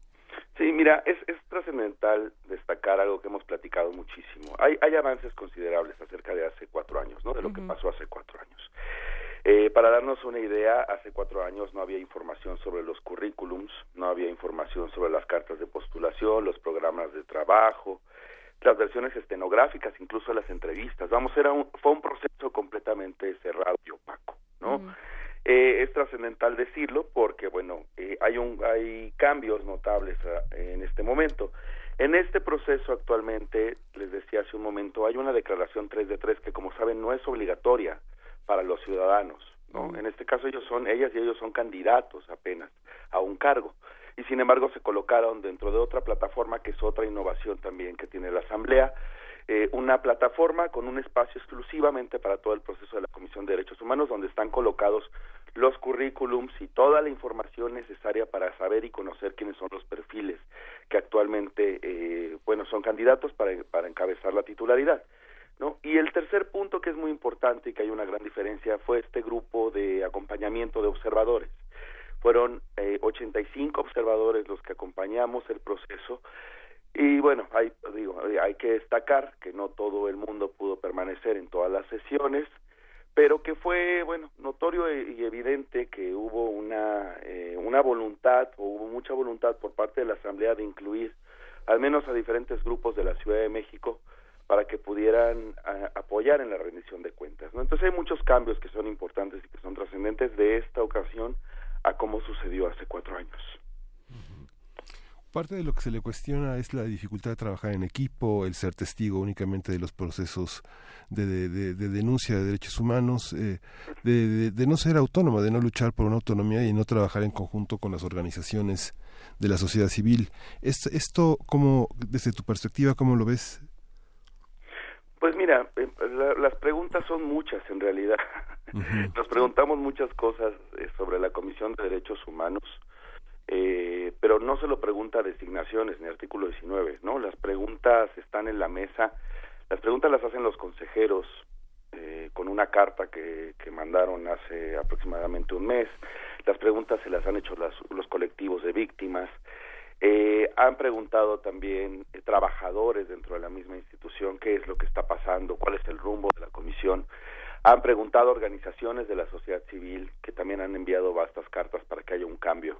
Y creo que todo este peso cae sobre la Comisión de Derechos Humanos de la Asamblea Legislativa, que son solo cinco diputados. Y ha sido una presión considerable, eh, muy importante. Eh, les decía que a diferencia de hace cuatro años, que todo incluso fue en fast track, todo se movió muy rápido para que se decidiera o se designara a Perla Gómez. Eh, en este momento ha sido lento y ha sido paso a paso, aun cuando podían haberlo hecho eh, de forma expresa hace una semana o dos, decidieron tomarse el tiempo, ¿no? porque ha sido muchísima la presión de, de todos los colectivos para recuperar, en este caso, la Comisión de Derechos Humanos, por ahí está el hashtag Nueva Comisión de Derechos Humanos, ¿no? Eh, justamente con esa idea, eh, porque se, se, siente o se percibe que se han perdido muchas de las cosas que se habían logrado con anterioridad en los últimos años, ¿no? Ella tuvo toda la, todo el apoyo, dicen que fue un consenso de Mancera, ¿no? Una imposición de Miguel Ángel Mancera, ¿no? Hace cuatro años. Sí, sí, de hecho hay, hay muchos. es, mira, hay muchas charlas de pasillo, ¿no? Hay muchos chismes de pasillo y justamente eso es lo que queremos blindar en este proceso, porque el problema de no tener información oficial, el problema de no tener eh, una línea directa entre la ciudadanía y lo que opina o lo que piensa, por ejemplo, en este caso la Asamblea Legislativa o lo que o lo que sucedió con el gobierno y la línea directa de información cuando el cuando el terremoto, ¿no? Entonces hay muchas percepciones, chismes, eh, temas de pasillo, etcétera, que no abonan a la democracia. Lo que debe hacerse es crear un canal directamente entre la ciudadanía y en este caso los tomadores de decisión, nuestros representantes, ¿no? Esa es la gran exigencia que le hemos hecho a la Asamblea Legislativa. Incluso el día de ayer diferentes colectivos eh, leyeron un posicionamiento solicitando que está muy bien que el día de hoy se vaya a presentar quién es la titular o quién es el titular o el candidato idóneo, pero que por favor midan o nos muestren con un instrumento técnico cómo decidieron o cómo definieron que esa persona es la más capaz, ¿no? Que esa persona tiene la probidad, que esa persona tiene la experiencia, que no que no permitan de ninguna forma que haya eh, esta suspicacia, ¿no? Este, estos chismes justo en donde se cree o se piensa que Mancera puede meter la mano o que la puede meter la bancada eh, o la asociación entre el PRI, el PRI, el perdón, el PRD y el PAN, o cómo está actuando el PRI dentro de la ciudad, etcétera, etcétera, etcétera, ¿no? Necesitamos saber quién, la persona que sea el día de hoy, la o el titular, necesitamos saber por qué es la más capaz, por qué es la más proba y por qué eh, es quien debe de dirigir, en este caso, la Comisión de Derechos Humanos del DF, ¿no? Creo que es una discusión interesante, eh, Ricardo porque no nada más sucede en, en este caso concreto, ¿no? Este ha sido uno que hemos eh, pues gracias a su insistencia y gracias a que han sido muy eh, muy efectivos al momento de plantear su importancia ha sido algo que hemos seguido como con microscopio, pero hay muchos otros casos, o sea, pensar en, en eh, que las comisiones de derechos humanos están politizadas, digamos, están de alguna manera cooptadas por el sistema de partidos, pensar que el INE o por el sistema legislativo, que ya quién sabe, eh, el poder legislativo, que ya no sabemos dónde queda la línea, eh, que el, el, INE, por ejemplo, el IFE de otro tiempo, también está tomado por los partidos. O sea, pensar que cada, cada eh, organismo que emana de una petición ciudadana y de un esfuerzo ciudadano termina siendo cooptado es muy grave. No sé cómo lo vean desde artículo 19. Mira, en realidad, eh, en realidad hemos avanzado mucho al respecto, ¿no? Eh, el, el proceso de las designaciones públicas ha cambiado considerablemente en el país. eh, si el tema del dedazo antes, recordarán con el tema de la presidencia, ¿no? Cuando alguien señalaba a otro y decía tú eres, era opaco y oscuro, simple y sencillamente en los ochentas. El tema de las designaciones públicas era peor, porque estamos hablando, o, o cuando pensamos en designaciones públicas, pensamos en estas designaciones que suceden entre poderes públicos, o sea, entre el Congreso de la Unión, el presidente de la República, la Suprema Corte de Justicia de la Nación, etcétera, ¿no? Por decirlo en el orden federal. Entonces, estos intercambios pues eran completamente opacos, nunca ibas a tener acceso a ellos o a poder definir o a decidir un perfil, ¿no? En realidad el cambio ha sido notorio en los últimos años. Eh, no, no podríamos decir que estamos igual que en los 80, 90. Lo que pasa es que la ciudadanía siempre va mucho más rápido de lo que lo, van los políticos y el gobierno, ¿no?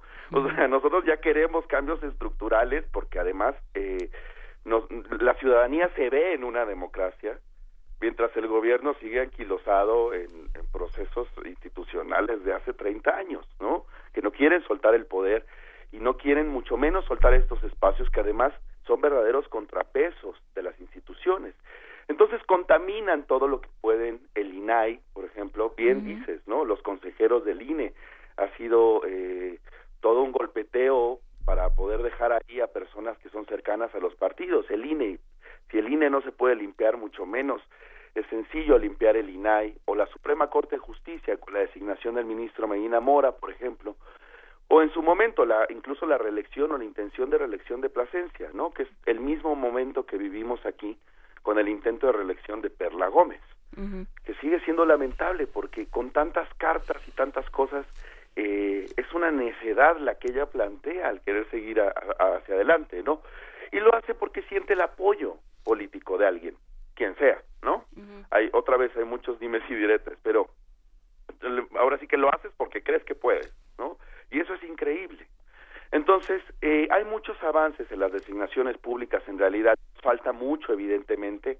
Nos falta que estos grupos, por ejemplo, eh, de observadores, podamos realmente levantar la mano, hacer preguntas directas eh, y hacer una especie de comparecencia pública, pero en el sentido de, de una comparecencia social, una comparecencia de diferentes grupos que podamos preguntarle a una ombudsperson cuál es su opinión sobre X, Y o Z, ¿no? Eh, bien decía Denise Dresser en algún momento con este proceso de la Comisión de Derechos Humanos, decía es que nos vuelven convidados de piedra, ¿no? O sea, nos, nos invitan pero nos, nos sientan a, a ver y escuchar. No significa que no haya avance, otra vez, ¿no?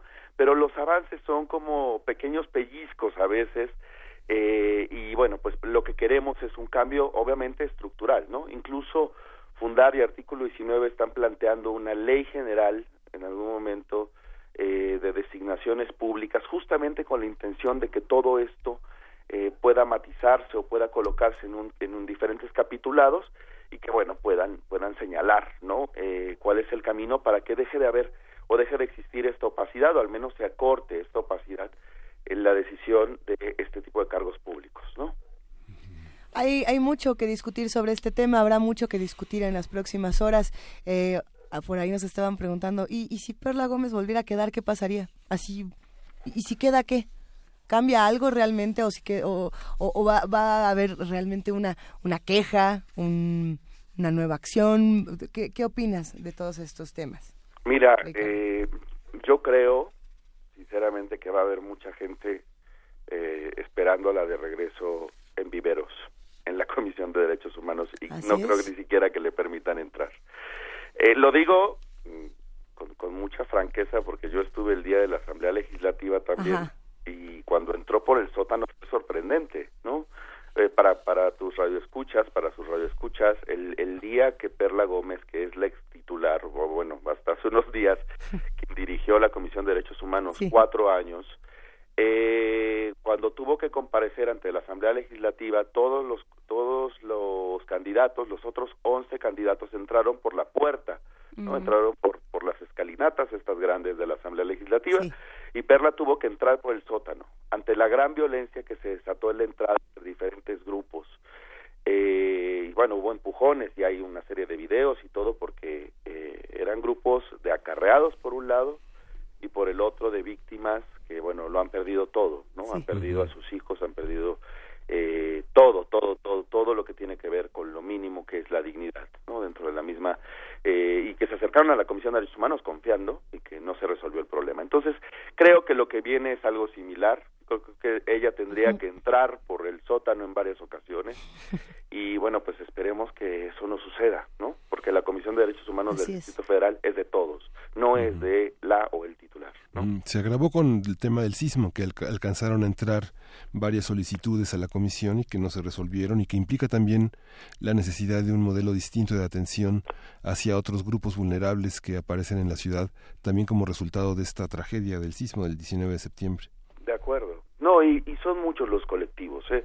eh, yo no, bueno, yo creo que nadie puede decir que, que es representante de la voz de esos colectivos, pero yo creo que si se acercan a los colectivos trans, a los colectivos LGBT, este, eh, colectivos sobre VIH, eh, etcétera. Hay, hay muchos colectivos eh, que están furiosos. Los de Madres de desaparecidos dentro de la Ciudad de México, eh, que tuvieron que ver con el, también otros espacios que tienen que ver con el multihomicidio Narvarte. O sea, es, es, demasiado, pues, el historial. Hay, les decía, hay cartas y cartas y cartas sobre señalamientos ante la omisión, eh, ante la falta de voluntad política y este intento, además, por ejemplo, de algo que, que es muy interesante, ojalá lo, lo puedan buscar con el hashtag no más trato selectivo, eh, que es muy interesante porque describen cómo la, la misma comisión ha ido cerrando estos casos para cerrar los números, ¿no? En ningún sentido para tratar de reparar el daño o acercarse a las víctimas, sino para simple y sencillamente cerrar los números y es un estudio que ha hecho efecto útil que la verdad es que pues es, es muy útil ¿no? en este momento. ¿Con qué reflexión final nos vamos a quedar esta mañana, Ricardo Luébano? No, pues un, un, señalamiento directamente hacia la Asamblea Legislativa, eh, nuevamente solicitándoles que sea un proceso transparente, con instrumentos técnicos, que no, no lo destruyan al final, ¿no? Han, han hecho un buen trabajo, ciertamente, estos cinco diputados, cinco y cinco diputadas, eh, pero que al final, por favor, eh, ratifiquen esta calificación, motiven y fundamenten bajo qué esquema van a elegir a la o el próximo titular, porque entonces eso también nos ayuda a rendir cuentas, ¿no? Y nos ayuda a saber eh, la persona que va a estar al frente, eh, qué capacidades tiene y otros elementos que son necesarios también para que cada año podamos nosotros también obligarla o obligarlo a rendir cuentas, ¿no? Pues te agradecemos muchísimo, Ricardo, por toda esta información. Vamos a estar muy al pendiente y mañana igual y a, ver, a ver qué, qué noticias nos trae el mundo para seguirlas comentando. Por supuesto que sí. Muchísimas gracias. Y bueno, pues nos vemos muy pronto. Nos vemos muy pronto. Que así sea. Él es Ricardo Levano. Muchísimas gracias, Ricardo. Hasta luego. Hasta luego. Seguir, eh, seguir el trabajo de Artículo 19, por supuesto. Esa es la recomendación que le dejamos a todos los que hacen comunidad con nosotros. En un momento más, por supuesto, compartiremos la cuenta de Twitter en, nuestras redes sociales. Pero ahora nos vamos con música, Miguel con Ángel. otra recomendación. Sí, vamos a, vamos a escuchar Queens of the Stone Age de Make It With You. Es el tercer sencillo de su álbum Era Vulgaris, del cual destacan las aportaciones de Trent Reznor, de Nine Inch Nails. Los Nine Inch Nails, ¿cómo no? De Julián Casablancas, de The Strokes and de Billy Gibbons, de CC Top. Y bueno, vamos a escuchar esta, esta, esta, esta mezcla tan interesante. Está buenísimo, vamos a escucharla.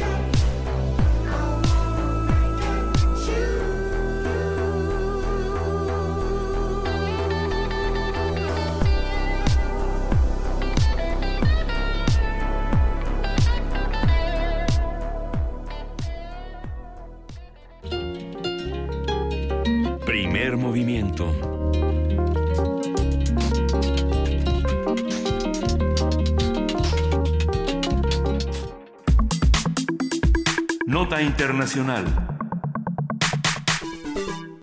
Cada año, el Departamento de Estado de Estados Unidos realiza un sorteo aleatorio computarizado para seleccionar 50.000 personas con posibilidad de recibir la Green Card o tarjeta verde un permiso de residencia permanente en el país. Se trata del programa de visas de diversidad de inmigrantes, mejor conocido como la Lotería de Visas. Los seleccionados inician un proceso que incluye una entrevista similar a la que debe enfrentar cualquier persona que desee vivir en Estados Unidos.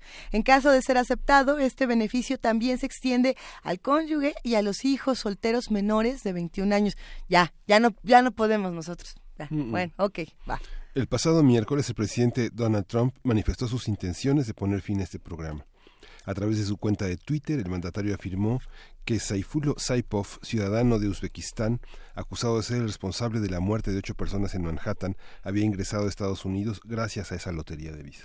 Y para analizar los diferentes cambios en los procesos migratorios de Estados Unidos, qué se pierde y cómo se crea una sensación de seguridad a partir de la exclusión, nos acompaña en la línea telefónica el doctor Jorge Bustamante. Él es fundador y, profesor emérito del Colegio de la Frontera Norte y profesor de Sociología en la Universidad de Notre Dame. Muy buenos días, Jorge, ¿cómo estás? Eh, ¿Sí tenemos a Jorge en la línea? Al parecer no. A ver, vamos a intentar retomar este tema que además se relaciona, eh, como le estábamos mencionando también, con el tema del tiroteo de ayer en, en Texas y cómo esta, esta violencia justifica, en cierta medida o no, vamos a, vamos a estudiarlo, eh, las políticas de exclusión de los Estados Unidos. A ver, es que los que hacen estas cosas son los migrantes, los que hacen estas cosas son los es que es, curioso, desde el punto de vista del discurso, es curioso cómo, digo, desde el discurso de Donald Trump, que... No, es el nuestro, no es el nuestro. No, bueno, que es el suyo, pero es el del presidente, ¿no? Eh, y, cada vez está más complicado lo de los contrapesos, cada vez, eh, además, bueno, pues ya entraron en franco proceso electoral para las, eh, bueno, mañana hay elecciones, por lo, por lo menos hay un gobernador que se elige, pero en fin. Ya eh, está, Jorge Bustamante. Jorge, buenos días. ¿Qué tal? Buenos días. Gracias por, por tomarnos la llamada. Es un tema interesante. Eh, hablemos un poco de en qué estaban los procesos migratorios y qué es lo que está pasando ahora en Estados Unidos. Pues eh, se tomó la decisión de cancelar el programa de de lotería de visas, pero eso no le afecta a México porque México nunca estuvo en la lista de los países beneficiados por esa pues lotería de visas, o sea que no no le produce ningún efecto. Eso es lo último, la última decisión. Por lo demás, todo lo demás pues está en un panorama bastante negativo para los migrantes mexicanos porque pues eh, se está mm, cancelando el eh, programa DACA, que es el programa para para los migrantes que entraron con sus papás sin documentos a Estados Unidos y que se está cancelando, que ese programa les beneficiaba porque les daba una visa temporal para que les permitía trabajar. O sea que cuando este a este programa le dieron seis meses en los cuales se, supone que el Congreso iba a tomar medidas, pero lo que esto representó fue, la verdad, políticamente, que el presidente Trump le pasó la pelota al Congreso para resolver el problema y para que sea el Congreso el que sea criticado por no resolver en lugar de que sea criticado Trump, que fue quien tomó la decisión. ¿Este programa qué significado tiene en, el marco de la política exterior y de los programas que hay de intercambio laboral, eh, con, incluso con residentes en los Estados Unidos? no sé de qué intercambio laboral hable usted, pero no no no representaba más que eh, pues eh, un 800 mil migrantes afectados además de sus padres, se ha calculado que tendría un efecto aproximado de dos millones de mexicanos que serían sujetos de, deportación eh, como resultado de esta cancelación. Hay, hay un, un, tema interesante, doctor Jorge Bustamante, que, nos llamaba la atención, y era pensar en la violencia para justificar la, marginación, la violencia para justificar el diferente, los, las diferentes políticas migratorias en Estados Unidos. Eh, todos los, los ataques son ahora llamados, entre comillas, terroristas, todos los migrantes son peligrosos, y, y miren lo que pasa en las noticias, miren lo que ocurrió en Texas, miren lo que está ocurriendo en, en Manhattan. En fin, ¿qué pasa cuando tomamos la violencia? Para, para justamente modificar las políticas en los Estados Unidos? No, por fortuna, esta violencia a la que usted se refiere no ha afectado a ningún migrante, ah, no. a, a, uno solo, eh, a, a, ninguno ha afectado. Entonces, pues esto no tiene una relación directa en el momento no hay una un vínculo directo entre eh, o bueno más o menos directo entre el ataque en Manhattan Ajá. y la cancelación de la lotería de visas no para no. No esto ya se había calculado ya lo había amenazado Trump que lo iba a hacer ¿Y cómo afecta, viéndolo, eh, tomando en cuenta, eh, doctor Bustamante, que usted pertenece no solo a la Academia eh, Mexicana en, en, términos del Colegio de la Frontera Norte, sino también a la estadounidense, pensando en la Universidad de Notre Dame? Cómo afectan estas estas decisiones, cómo afectan a lo mejor no políticas concretas, pero sí un cierto clima de, eh, de amenaza con respecto a los inmigrantes o, o, al contrario, una, una sensación de que hay que proteger y de que hay que defender ciertos valores. ¿Cómo, cómo se ha visto amenazado? ¿Se nota algo en la comunidad universitaria? En la comunidad universitaria no, porque no ha habido ningún caso que, que relacione la, las uh, declaraciones sí. sobre política migratoria del presidente Trump en la academia. Uh -huh. Aquí en la Universidad de Notre Dame estamos pues bastante protegidos, cuando menos eh, en la ausencia de ningún caso que haya afectado a un mexicano dentro de la universidad. Ok, y, pero pensando no, no solamente en los mexicanos, pensando en todas las personas que viven en Estados Unidos, que como bien sabemos es un, país de migrantes, construido por migrantes, donde eh, hay toda clase de pluralidad eh, cultural, intelectual, en fin. ¿Qué sí está pasando? Porque pareciera, por lo, que, por lo que nos cuenta doctor Jorge Bustamante, que no está ocurriendo nada y que todo es decisión de Trump, pero hay muchísimos movimientos que no solamente tienen que ver con este sujeto. ¿Qué sí, qué sí se puede estudiar de todos estos temas? No, pues eh, en, en, realidad eh, no hay muchos movimientos, no sé a qué se refiere usted específicamente, uh -huh. fuera de que sigue habiendo protestas de parte de, de los simpatizantes por eh, aquellos que están tratando de ejercer una presión política eh, para que se mantenga el programa de DACA de uh -huh. que afecta a los a la comunidad de los de los llamados dreamers soñadores uh -huh. eh, que que son todos eh, aquellos que fueron traídos a Estados Unidos sin documentos por sus padres cuando ellos eran pequeños que ya no lo son ya son en su ya son adultos pero eh, pero este movimiento no tiene mucha resonancia sobre el público y mucho Bien. menos sobre el Congreso. Estos llegados en la infancia que en 2012 colocó Obama bajo este proyecto y este programa que termina el 31 de marzo del 2018 y que según había este varios diputados opositores que todavía había una ventana en el legislativo para que se quedaran ¿Qué significa? ¿Qué, qué, ¿De qué generación hablamos? Se ha pronunciado nuestro rector en torno al que estos jóvenes, estos 622 mil jóvenes, sí son un capital este enorme para nosotros porque tienen formaciones diversas, ricas, que han logrado también adquirir un idioma, además de conservar el propio. ¿Qué significa en estos términos? ¿Quiénes son los llegados a la infancia para esta administración, para la de Obama? ¿Y, cuáles son las consecuencias que tenemos para México?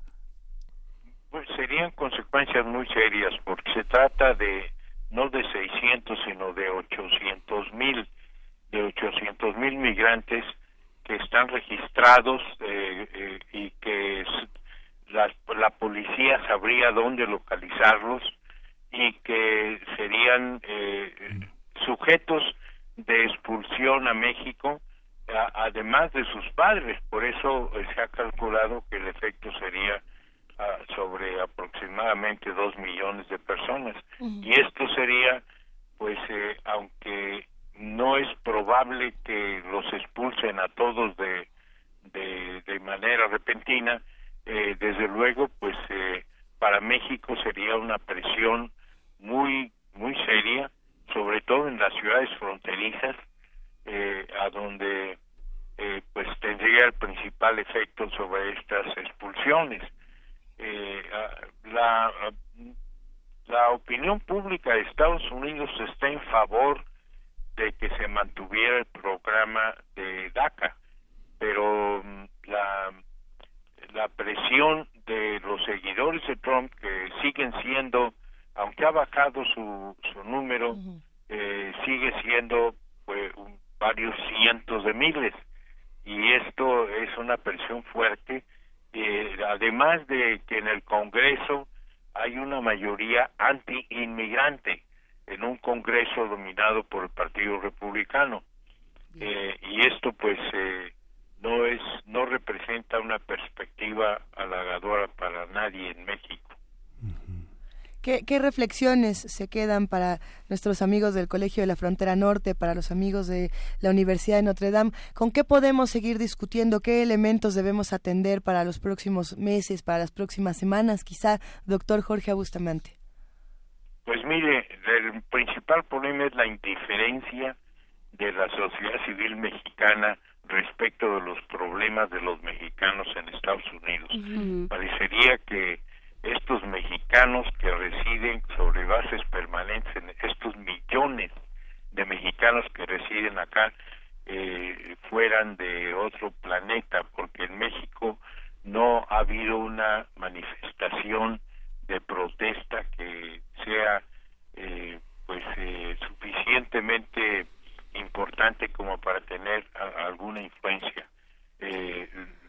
la, esta indiferencia es algo que enfatiza las perspectivas negativas de un futuro para los migrantes. A ver, doctor, pero eh, lo que sucede aquí es que la manera de despertar esa o de, o de sacudir o por lo menos contribuir desde, desde nuestra posición como academia y como medio público es eh, visibilizando lo que sucede y eh, hay una serie de ejemplos que estamos tomando nosotros de, de, la prensa y de lo que se está discutiendo en redes sociales y en los medios y nos dice eso no afecta. ¿Qué es lo que sí está afectando a los mexicanos? Lo que, tiene algún efecto son las manifestaciones de protesta en Estados Unidos. Lo que sucede en México no tiene una repercusión en Estados Unidos. Eh, eh, esto es, aunque todo lo que usted menciona es eh, de un efecto político cero en Estados Unidos, no tiene absolutamente ningún efecto. por eso me refería yo a una indiferencia, pues manifestaciones en las calles de México, no de eso no ha habido nada porque eso es lo que se reporta en la prensa internacional, que esa sí tiene algún efecto en Estados Unidos, pero lo que pasa en, en, los eh, en los medios, eh, eso pues no, en primer lugar porque los americanos no leen español. Bueno, habrá que habrá que ver de cuáles estamos hablando. Es, un tema, es un tema y una discusión importante la que se tiene que dar y tenemos la fortuna de contar con una pluralidad de voces importantes para hablar y seguir discutiendo lo que ocurre en Estados Unidos, cómo se relaciona con lo que ocurre en nuestro país y por supuesto que agradecemos la opinión del doctor Jorge Bustamante que ustedes bien saben es fundador y profesor emérito del Colegio de la Frontera Norte y profesor de sociología en la Universidad de Notre Dame. Muchísimas gracias doctor, un verdadero gusto hablar con usted. Con todo sus órdenes. Muchísimas gracias. Nosotros nos quedamos aquí en Primer Movimiento para seguir discutiendo estos temas. ¿Qué opinan los que están en redes sociales? ¿Qué les piensan que realmente no nos interesa lo que está ocurriendo en Estados Unidos o que como no salimos a la calle a manifestarnos por este tema en particular, no estamos haciendo absolutamente nada para seguir discutiendo. Eh, piensan que todo lo que acabamos de decir es relevante o no es relevante. Eh, justamente. Es polvo de estrellas. Es polvo de estrellas. Aquí es donde estas discusiones entran eh, eh, entran de manera importante para la universidad. Vamos a discutir entre académicos, entre medios de comunicación, entre los que están, por supuesto, en sus respectivos hogares, coches, en sus respectivos trabajos. Vamos a, vamos a formar una discusión entre todos. Estamos en arroba P Movimiento, en diagonal Primer Movimiento UNAM y en el teléfono 55 36 43 39. Somos puro polvito de estrellas, ¿verdad? Desde luego. Nada de esto importa que dicen. vamos a escuchar de Dave Brubeck Stardust. Pero eso tampoco importa. Nada importa en esta vida.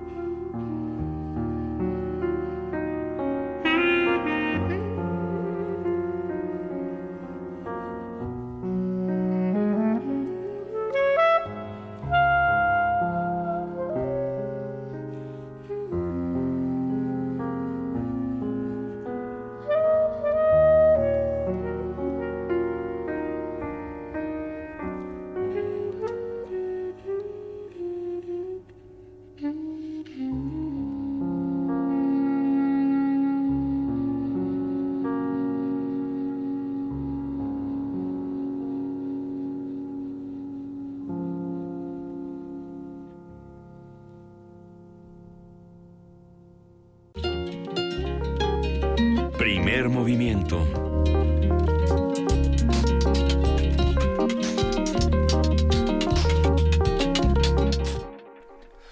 Y como nada de esto importa en, la vida, nada. y bueno, hay cosas que, que por ahí nos pueden llamar muchísimo la atención. Eh, nos escribe Eduardo Ruiz Aviñón, director eh, de teatro, por supuesto, personaje importante para Radio UNAM, y nos dice, ¿da que no importa? Lo que importa es Lovecraft.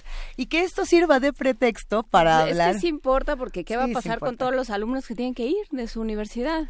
Por supuesto que lo decía de una manera. Que ya no caben de ninguna manera. Este creo que qué va a pasar sí sí hay una discusión que tener y sí hay una discusión y, lo decías muy bien Miguel Ángel lo ha lo ha mencionado el, rector de esta universidad y lo han mencionado los de varias lo ha mencionado el secretario de educación como nos caiga pero lo ha, lo ha mencionado. Qué va a pasar ¿Qué va a pasar con esas personas a las que les dijeron se te acabó ese destino que estabas construyendo se acabó por decreto y ahora qué va a pasar ¿Y ahora qué va a pasar? ¿De, quién depende? ¿De quién son? Eso que, que discutimos una vez tras otra, esos migrantes, ¿a quién le tocan? ¿De quién son? ¿Y serán nuestros acaso? En fin, Luisa Iglesias, hay que ver qué va a pasar con eso. Sí, bueno, también nos importa Lovecraft y también es un tema importante en un 2017 pensando en autores que son eh, racistas, misóginos, xenófobos y que se han ayudado a invisibilizar eh, problemas como precisamente el de Estados Unidos. Hay que pensar en Lovecraft como este individuo que le, le decíamos el Lord de Providence, así como si fuera Lady Chiles y Lord, este, ¿cuál era? Lord Ferrari ahora vamos a decir Lord Providence, pensando en este personaje que era altamente racista, que era, tenía discursos de odio muy profundos en su literatura y que no por eso dejaba de ser un fenomenal escritor que creó el terror de las ideas, el horror cósmico, que separa la parte sobrenatural de la literatura de esta parte eh, religiosa y que empieza a hacer horror con el conocimiento científico. Para muchos de nosotros H.P. Lovecraft, que este año cumple 80 años de entrar a la inmortalidad, es, es un genio literario por sus ideas, algunos dirán que por su prosa fenomenal, otros diremos, pues la prosa quién sabe, pero las adaptaciones que se han hecho de su trabajo son fenomenales. Y precisamente Eduardo Ruiz Aviñón regresa eh, y abre una vez más los ciclos de la sala Julián Carrillo, que regresa el día de hoy. Eh, y, abre con un espectáculo que, bueno, yo realmente lo recomiendo de manera importante. Esto es, y a continuación se los comparto, Teatro Gótico presenta HP Lovecraft 80 años, aventuras soníricas. Hay dos partes de, esta narración que, bueno, pues tiene una parte muy radiofónica, una parte muy teatral, una parte visual impresionante, les va a gustar. Eh, la primera parte de este espectáculo es la declaración de Randolph Carter, este cuento de Lovecraft que a ver si lo, si lo escuchan antes de, de llegar a la sala. Lo pueden encontrar en descargacultura.unam.mx, justamente en una dirección previa de Eduardo Ruiz Aviñón, que estaba buenísima. Y esta vez la actuación es de Sergio Rued, yo creo que es una maravilla. La segunda parte va a ser El intruso, otro relato buenísimo de Lovecraft, con la actuación de Elena de Aro, que además le toca ser un personaje masculino. Entonces vamos a ver desde dónde entra esta adaptación, va a estar bueno. Eh, la música es de Jorge Reyes y de Cibel. Y Decibel a mí me encanta, ya luego les cuento por qué. La realización escenográfica es de Ramón Balbuena, la ilustración de, Liliana Mercenario Pomeroy, una maravilla, y la dirección y dirección de iluminación de Eduardo Ruiz Aviñón, de precisamente hablábamos hace un momento. Será importante que todos nos demos una vuelta por allá si tenemos tiempo, si tenemos ganas, porque es gratis, está bueno, es hoy hoy 6 de noviembre a las 8 de la noche y vale la pena esta temporada que va a estar de noviembre a diciembre y que regresa y reinaugura. Sí, ayúdenos, ayúdanos a reapropiarnos de este espacio. Para todos ha sido complicado desde diferentes puntos de vista, desde diferentes eh, latitudes, reincorporarnos a este espacio, reincorpórense con nosotros.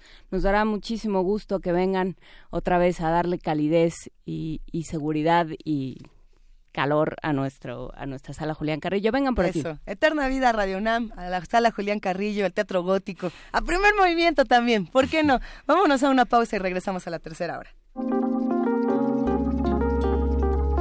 Primer movimiento.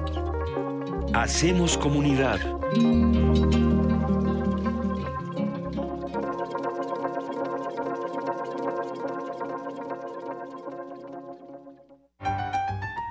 Como los pulpos, los escritores son más sabrosos en su tinta. Una producción del Instituto de Energías Renovables de la UNAM. lunes y miércoles al mediodía por el 96.1 FM. Radio UNAM. De las vistas de Salvador Toscano a la época de oro. Del celular a la era digital. Filmoteca UNAM. Sala de exposiciones, acervo y restauración, cine en línea, talleres, hemeroteca. Circuito Mario de la Cueva, frente a la Facultad de Ciencias Políticas y Sociales. Entra a www.filmoteca.unam.mx. En Facebook y Twitter somos Filmoteca UNAM. Ahí encontrarás la oferta visual que tenemos para ti. Filmoteca UNAM. Habla Enrique Ochoa, presidente nacional del PRI. Hoy los priistas pensamos hacia adelante para asegurar que no haya retrocesos en el país. La revolución de hoy es una revolución incluyente y cultural, es pacífica y es intergeneracional. La revolución de hoy es tecnológica y digital. Se hace desde las aulas y se impulsa con energías renovables. Aquí empieza una etapa todavía más importante. ¡Que viva México! PRI. La exposición Carlos Ginsburg reúne sus más representativas e icónicas obras basadas en fotografías, donde cuestiona la figura del artista global, la estética del turismo o la experiencia del lugar como un espacio para la experimentación conceptual. La creación de Carlos Ginsburg suele involucrar el performance y comienza en el dominio privado, la casa, el espacio íntimo, para apropiarse luego del espacio público. La muestra Carlos Ginsburg se puede visitar en el Museo de Arte Carrillo Gil.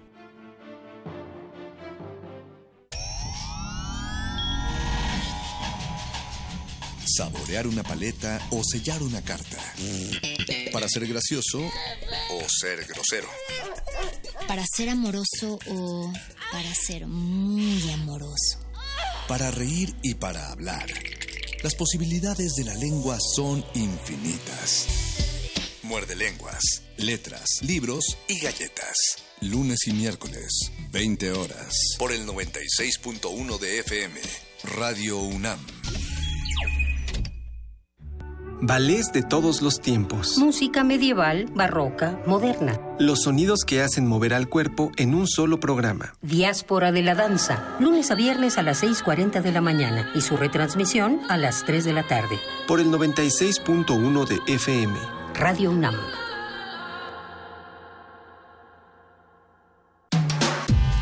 Primer movimiento.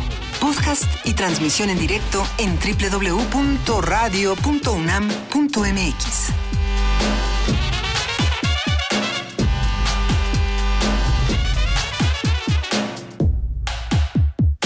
Ya son las 9 de la mañana con cuatro minutos de este lunes 6 de noviembre y nos da muchísimo gusto seguir aquí con ustedes en esta tercera hora de primer movimiento. Miguel Ángel Quemain, buenos días una vez más. Una vez más, Luisa, buenos días. Buenos días, Juan Inés.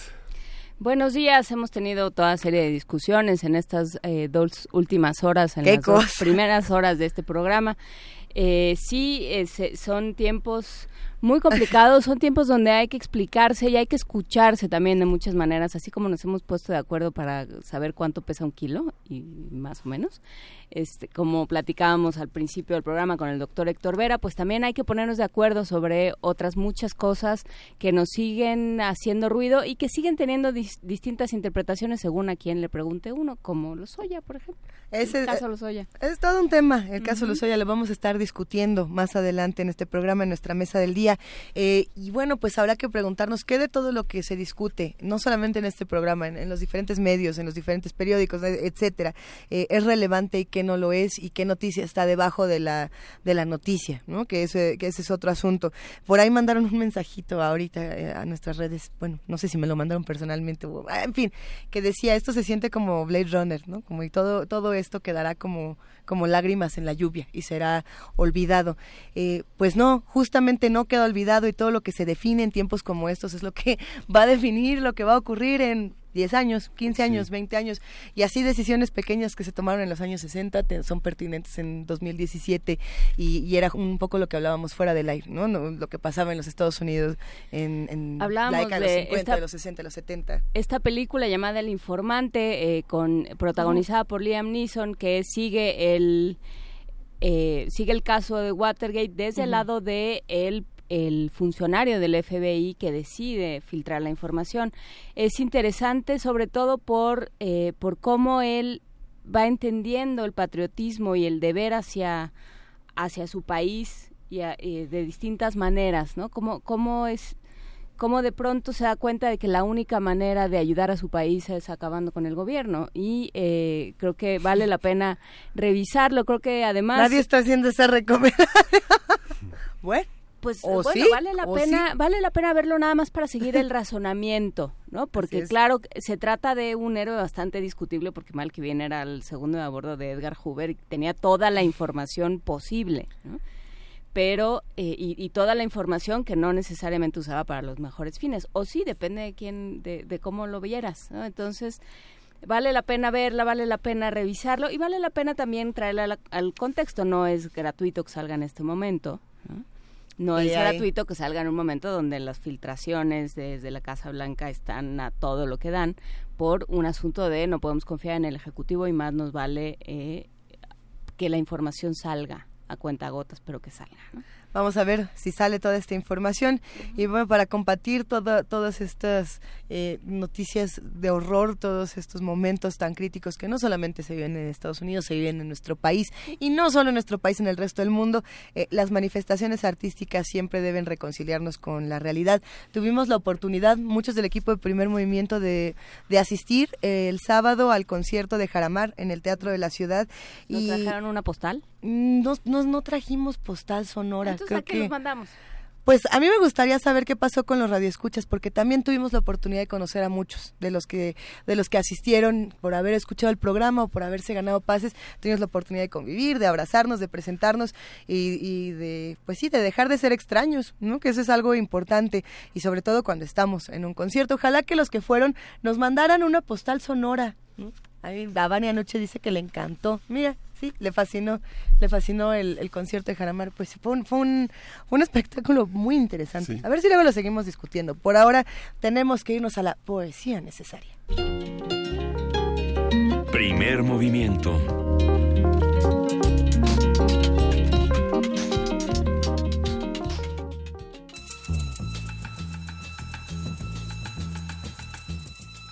Es hora de poesía necesaria.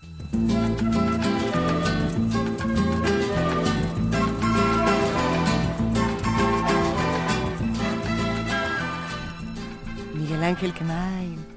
Poesía necesaria. ¿Qué es eso? Ah, Lovecraftiano, pero no. A ver. Sí. Traigo una, una poesía de Esther Seligson, que lo poético está prácticamente en toda su obra, que ha consistido justamente en bordear los géneros, en no eh, ceñirse a una idea precisa ni de novela, ni de relato, ni de cuento. En asomarse al cielo muchas veces, ¿no? En inquirir al cielo. Sí, en inquirir al cielo. Y justamente, bueno, ella es autora de Rescoldo, Simiente, eh, Oración del Retorno, que es el que voy a leer, Hebras, Isomorfismos. Ella es traductora, fue traductora de Ciorán, eh, fue traductora de Edmond eh, el libro en su blanco principio. Los aforismos de Ciorán habrá que recomendarlos para otra otra este poesía necesaria. Sí, y justamente es un pequeño libro que del, que regresa de Israel de un penoso y triste duelo por la muerte de su hijo y dos, dos fragmentos de esta de este poemario voy a leer. Eh, abre con un tema de Claudio Rodríguez, este gran escritor lusitano, es el tiempo, es el miedo lo que más nos muestran, lo que más nos muestra nuestra miseria y nuestra riqueza. Dice el uno. Soy agua entre meandros de brillo desnudo, soplo que traza huellas en silencio mientras corre, libre el aliento del sol, inflama mi cuerpo de rocío y nube. Entre remolinos desquiciados soy viento que revuelve hojas secas, papeles, los brazos extiendo infinitos y beso con húmedo enlace del espacio cualquier resquicio viña madura, menracimo, bóveda, agua desnuda, fluyo, flama, estrella, fruto, respiro sin argucias, el lodo ocre que me habita. 2. Hacia ti, madre, camino de nuevo, firme la pisada, no busco albergue o nido, como bozo joven, la piel doliente renace, la voz rajada canta, diría que vuelvo del infierno, si no fuera tan obvia escena, pero es clara aún, la ceniza en mis ojos, la huella de cal en los huesos, un sabor a chamusquín en la garganta, un dejo de carbón en mis palabras. De entre las viejas heridas he trillado el rencor, la oscura rabia del niño huérfano. He separado las cáscaras y astillas de la memoria, culpable, la nostalgia. No retorno virgen, no, ni siquiera más sabia, solo apenas un poco más maleable, arcilla arcaica, para tus manos, madre, barro liviano y espeso, sin litigios, litoral a tus pies, me inclino, tú botarás el navío, tú trazarás la ruta. Primer movimiento. Hacemos comunidad.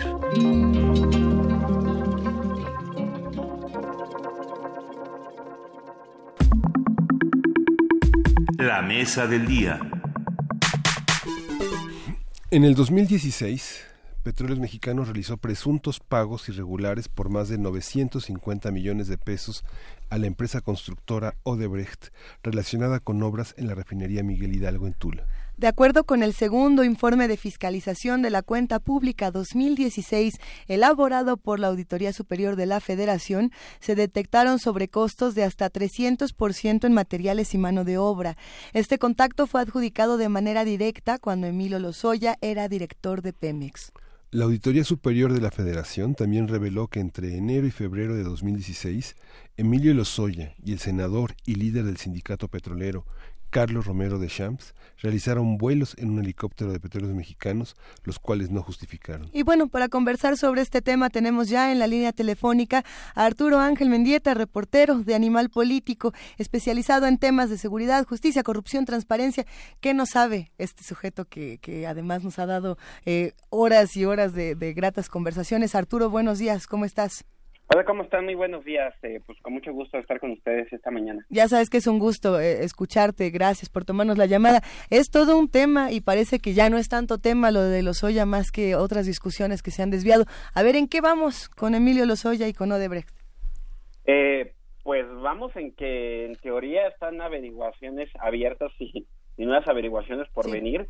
Y, y, pero bueno, vamos, de resultados, pues no, no, no hay nada. Hay que recordar que incluso el bueno ya ex procurador Raúl Cervantes eh, pues se fue diciendo que prácticamente tenía el caso sobre todo el caso de Odebrecht no que, que, estaba prácticamente eh, concluido y la verdad es que ya pasó pues, más o menos un mes eh, donde pues si está prácticamente concluido no sabemos qué es lo que lo está retrasando porque hasta el día de hoy no hay nada consignado ante ante un, ante un juzgado y mucho menos hay una orden de aprehensión ni nada que se le parezca en el caso, ¿no? Eh, eh, eh, claro, el tema es que tras la renuncia de, Raúl Cervantes, pues luego vienen, yo diría que dos momentos, ¿no? Uno fue el caso de lo que pasó con todo este escándalo en la FEPADE, con Santiago Nieto, que, que pues ya, ya al final ya al parecer él dice que el periódico Reforma no publicó lo que él declaró, básicamente pero el tema volvía a ser este, ¿no? Odebrecht y, algún señalamiento que él había hecho en torno a, a, que pues Emilio Lozoya lo había buscado para pues que ahora sí que le dijera si sí lo iba a, acusar de algo no y es que hay que recordar que la, la CEPADE tiene abierta además otra otra otra averiguación una eh, por el tema de posible uso no de, de estos sobornos de Odebrecht en las campañas electorales no es decir en la PGR hay por lo menos dos averiguaciones abiertas hasta el día de hoy. Una es por los presuntos hechos de corrupción, ¿no? Eh, eh de, eh, de, Emilio Lozoya era un funcionario federal y por lo tanto le corresponde a la PGR eh, investigar las denuncias, ¿no? Los supuestos sobornos, pero otra investigación es el posible uso de, de además del dinero para usos electorales. Eso también es un delito del orden federal de distinta índole y eso le corresponde a la CEPADE, donde ahí sí no sabemos y esa averiguación está a medias o está al principio o está por terminar, pero el caso es de que pues ya se fue Santiago Nieto, al final eh, pues ya vimos todo lo que lo que pasó y él dice que ya no había condiciones y entonces pues estamos en el limbo, ¿no? Pero ahora luego el segundo momento que, que tenemos lo, eh, eh, en estas últimas semanas pues es justamente este reporte de la Auditoría Superior de la Federación que vuelve a agregar otro ingrediente al tema a, este Emilio Lozoya, Pemex, Odebrecht, porque lo que nos viene a confirmar este reporte dado a conocer la semana pasada de la auditoría es que, en efecto, eh, durante la administración de Emilio Lozoya se entregaron tres contratos por más de cuatro mil millones de pesos a la constructora brasileña eh, contratos vía adjudicación directa, donde nunca hubo ningún tipo de licitación pública, ni de concurso, ni se presentaron, eh, ni hubo una competencia entre empresas a ver cuál ah, ofrecía las mejores condiciones, no, literalmente le dieron en la mano eh, eh, eh, los contratos, estos tres contratos a Oderbeck, uno por obras en la refinería de Salamanca y dos más por obras en la refinería de, de, de, Tula. Y bueno, el argumento, curiosamente, de Pemex era, para dar esta adjudicación directa, era que esos trabajos surgían, que eran impostergables y que hacer un concurso pues retrasaría todo, ¿no? Y lo que vemos ahora, y ese yo te le di el primer dato que llama la atención, es que de esos tres contratos, pues dos están suspendidos porque el argumento de Pemex es que no, no, no, no ha habido los recursos suficientes, entonces, pues uno supondría que ya tendría que haber entrado ese en crisis, porque ese justamente fue el argumento para haber dado contratos sin competencia a Odebrecht, justamente la administración de la soya, y esos dos contratos no están terminados. Y el que sí se determinó que, eh, eh, que era uno de los de la, de la refinería de Tula, ese contrato era por 1.400 millones de pesos, pero lo que terminó pagando Pemex a Odebrecht no fueron los 1.400 millones, sino fueron 2.300 millones. Es decir, ese contrato terminó saliendo 60% más caro eh, eh, eh, de lo que estaba estipulado.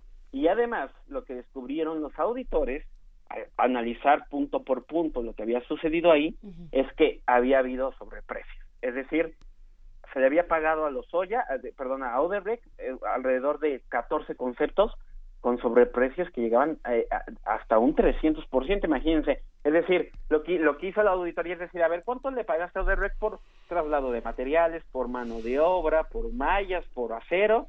Lo compararon con otro contrato donde una compañía mexicana había recibido, había, había, había eh, cotizado los mismos los mismos insumos, digamos, en un contrato donde, por cierto, otro contrato distinto donde, por cierto, esta compañía mexicana sí ganó dicho contrato vía licitación, a donde sí hubo competencia, y bueno, descubrieron que a Odebrecht se le había pagado un montón de sobreprecios increíbles, ¿no? Entonces, este es el resultado que arroja la auditoría ahora y que nos confirma eso, ¿no? No solamente la adjudicación directa de a, esta constructora brasileña de, de, por lo menos tres contratos en la gestión de los Oya, sino además que se terminó pagando más del estipulado y peor aún que fue con, con estos sobreprecios tan altos.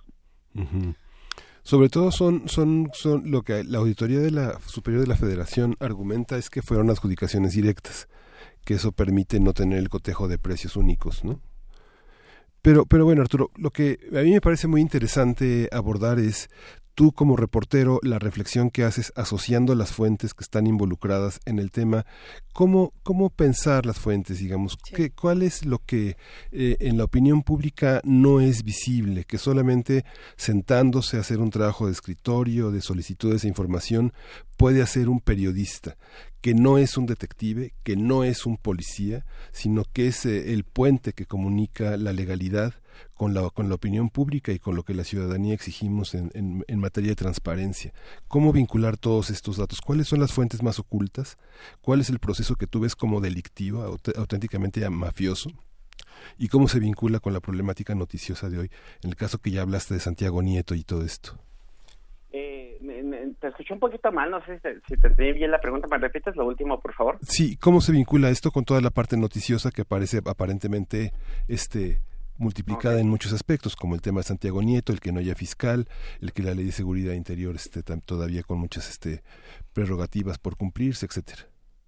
Ok, mira, yo te diría que, eh, eh, vamos, mm, se puede tratar de una coincidencia de, momentos y, y no. Eh, es decir, lo, lo, que sí resulta bastante extraño, eh, eh, eh, es el tema de que justo tras la renuncia del procurador, que además fue bastante sorpresiva, déjame decirlo, no, no, no, no lo esperábamos, ¿no? Eh, lo, eh, lo, que llama la atención es que tras la renuncia de Raúl Cervantes justamente venga este tema de la fiscalía, de, de, lo que sucedió en la FEPADE y sobre todo eh, con, con, el con el tema de, de, de Odebrecht, ¿no? Es, es decir, miren, yo, yo, yo les, les comentaría que eh, eh, eh, es particularmente grave lo, que pasó ahí con, con, la FEPADE, no solamente por el hecho de que ya nos quedamos sin fiscal de delitos electorales, que además ya no tenemos ni fiscal general tampoco. Bueno, no hemos tenido fiscal general, no hemos tenido fiscal de corrupción y ahora no tenemos fiscal para delitos electorales.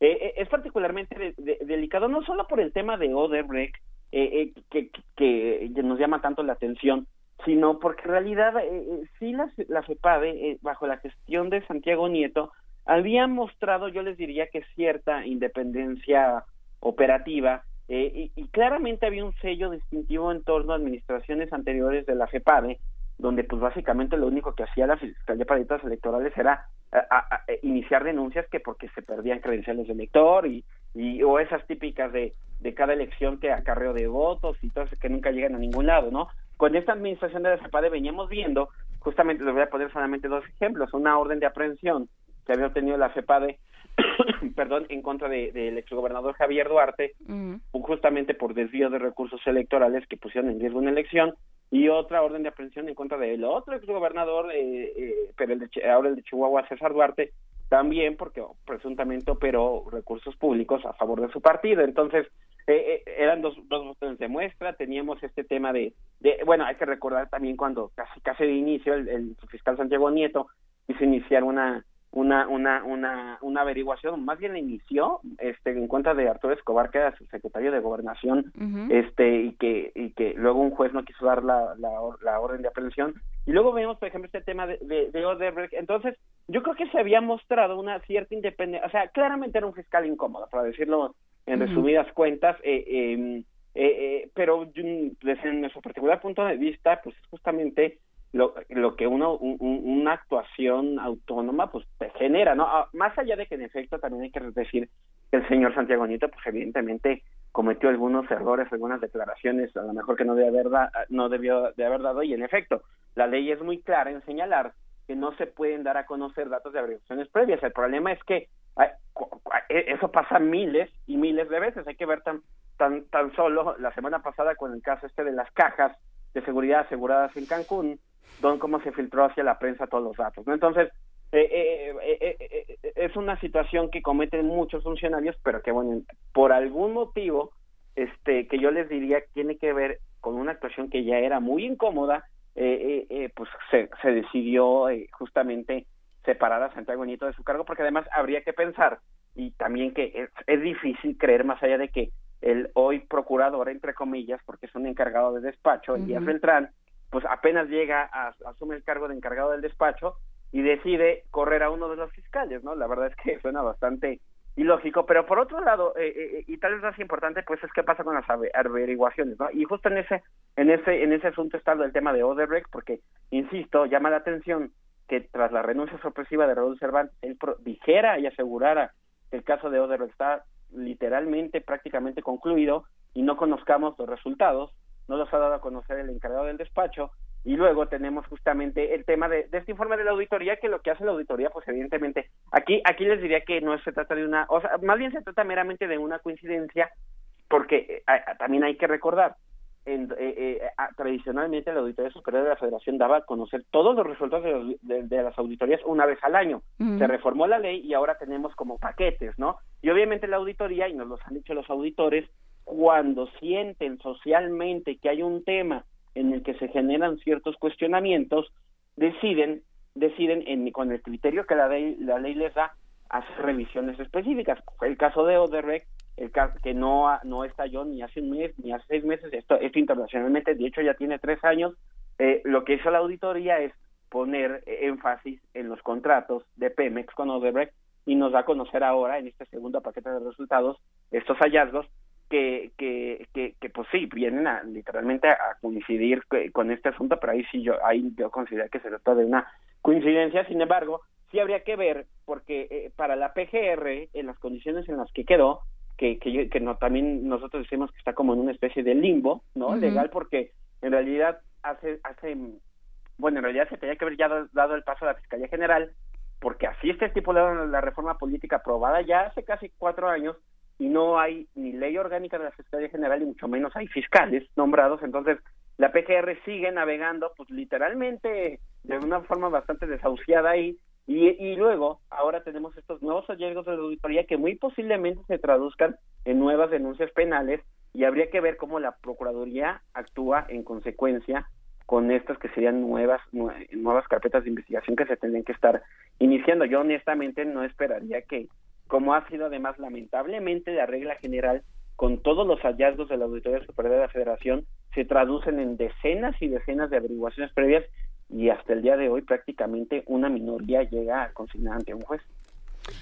A ver, eh, es que fueron un montón de cosas las que aventaste sobre la mesa, Arturo Ángel, y eh, te invito a que las vayamos eh, desmenuzando un poco. Primero, a mí me llama la atención varios temas. El primero es hasta dónde, o sea, desde cuándo traemos arrastrando este tema, ¿no? Mencionaste a Arturo Escobar y claro, con, además con este momento noticioso y con este momento eh, de, de, ciclos que, que duran eh, que duran un día si bien nos va o dos días de pronto se nos olvida, o sea, lo de Arturo Escobar fue muy grave, este, porque estaba muy cercano a la campaña, estaba muy cercano a Peña Nieto, era un funcionario muy visible y que de pronto se nos desapareció, ¿no?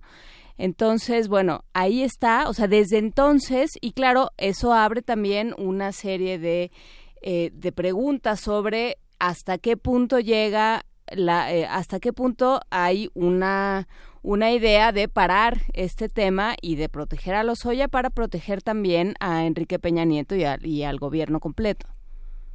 Eh, pues, pues, sí, porque además mencionas el caso de Arturo Escobar, pero yo te diría, por ejemplo, que una de las averiguaciones que también está ahorita en la CEPADE, en la CEPADE, es el toda la operación, todo el, el presunto eh, eh, desvío de recursos en la campaña de Veracruz del año pasado, donde eh, donde hay denuncias presentadas ante la CEPADE de que por lo menos mil millones de pesos aproximadamente de recursos públicos en Veracruz el año pasado fueron eh, eh, eh este, direccionados, digamos, para apoyar la candidatura del entonces eh, candidato Héctor Yunes, ¿no? Que finalmente es una elección que pierde el PRI en situaciones pues, ya muy particulares, pero pero ese, por ejemplo, esa es otra averiguación que está ahí abierta, que no sabemos los resultados y que era de las que, por la información que nosotros teníamos, de las que estaba impulsando fuertemente la fiscalía que, que, encabezaba Santiago Nieto, o la otra, justamente un tema que siempre nos llamó la atención, la orden de aprehensión que obtuvo la FEPADE en contra de Javier Duarte y que resulta que cuando la, se pide la extradición de Javier Duarte a Guatemala, por algún motivo la PGR no incluye esa orden de aprehensión, incluye la que había obtenido eh, la, la, la, la me parece, si no mal recuerdo, por el tema de, de las empresas fantasma y de los de los de, de toda la operación de lavado de dinero, pero había otra orden de aprehensión vigente que era por estos delitos electorales en Veracruz y no se decide incluir en la demanda de extradición y entonces eso deja en el limbo este caso porque hay que recordar además que cuando se extradita a alguien es, siempre es bajo condiciones muy específicas. Y entonces aquí lo que nos habían platicado de la CEPADE es que iban a tener que hacer un trabajo minucioso para justificar ante Guatemala que en algún momento se cumplimentara esta orden de aprehensión porque pues, no se había incluido de inicio. Entonces eh, eh, híjole, yo les, yo, este, eh, pues hay mucha tela donde cortar y uno puede ser bastante, ahí, ahí bastante, este, mal pensado, pero pues es una realidad que literalmente, les, insisto, la fiscalía llevaba casos que no le eran particularmente eh, agradables al, al, eh, ni, ni, al, ni al gobierno federal ni por supuesto al PRI, ¿no? Que además hay que recordar también cuando lo nombran a, Santiago Nieto a los pocos días surge la información de que él había sido asesor, si no mal recuerdo, del PRD y que eso no lo había informado en el Senado. Y desde ahí empezaron una serie de cuestionamientos en torno a, a, la figura de Santiago Nieto y evidentemente era un personaje que no le gustaba ni al gobierno federal ni, ni por supuesto al PRI por todas estas situaciones que, que mencionamos. Vamos, literalmente lo sentían, por decirlo coloquialmente lo sentían pues cargado hacia la oposición, ¿no? A ver, si pudiéramos ser lo más mal pensados posibles, Arturo Ángel Mendieta, digo, ya que estamos por acá y sacas esto, estas reflexiones al tema, eh, ¿cuál sería esta lectura la, o, la, narrativa subterránea de todo esto que estamos discutiendo? ¿Qué es lo que no se dice y que tendríamos que estar apuntando cada vez que abrimos temas como estos? Mira, pues... se va a ser mal pensado. Tú, digo, tú sabes que evidentemente, normalmente como periodistas esa, eh, eh, responder ese tipo de preguntas nos cuesta trabajo porque tú ya sabes que eh, este, normalmente el tema de de, de, de, de, verificar la información y, y todo ese, ese, asunto pues es digamos la, la, piedra angular de los comentarios que hacemos. Claro. pero bueno este vamos también yo creo que se, se vale opinar y pues evidentemente eh, el tema pasa por una situación de, de, no querer em, por lo menos eh, eh, en lo que en vísperas ya yo les diría que ante la inminencia de un proceso electoral que ya tenemos encima pues se trata de ir preparando un terreno que resulte más o menos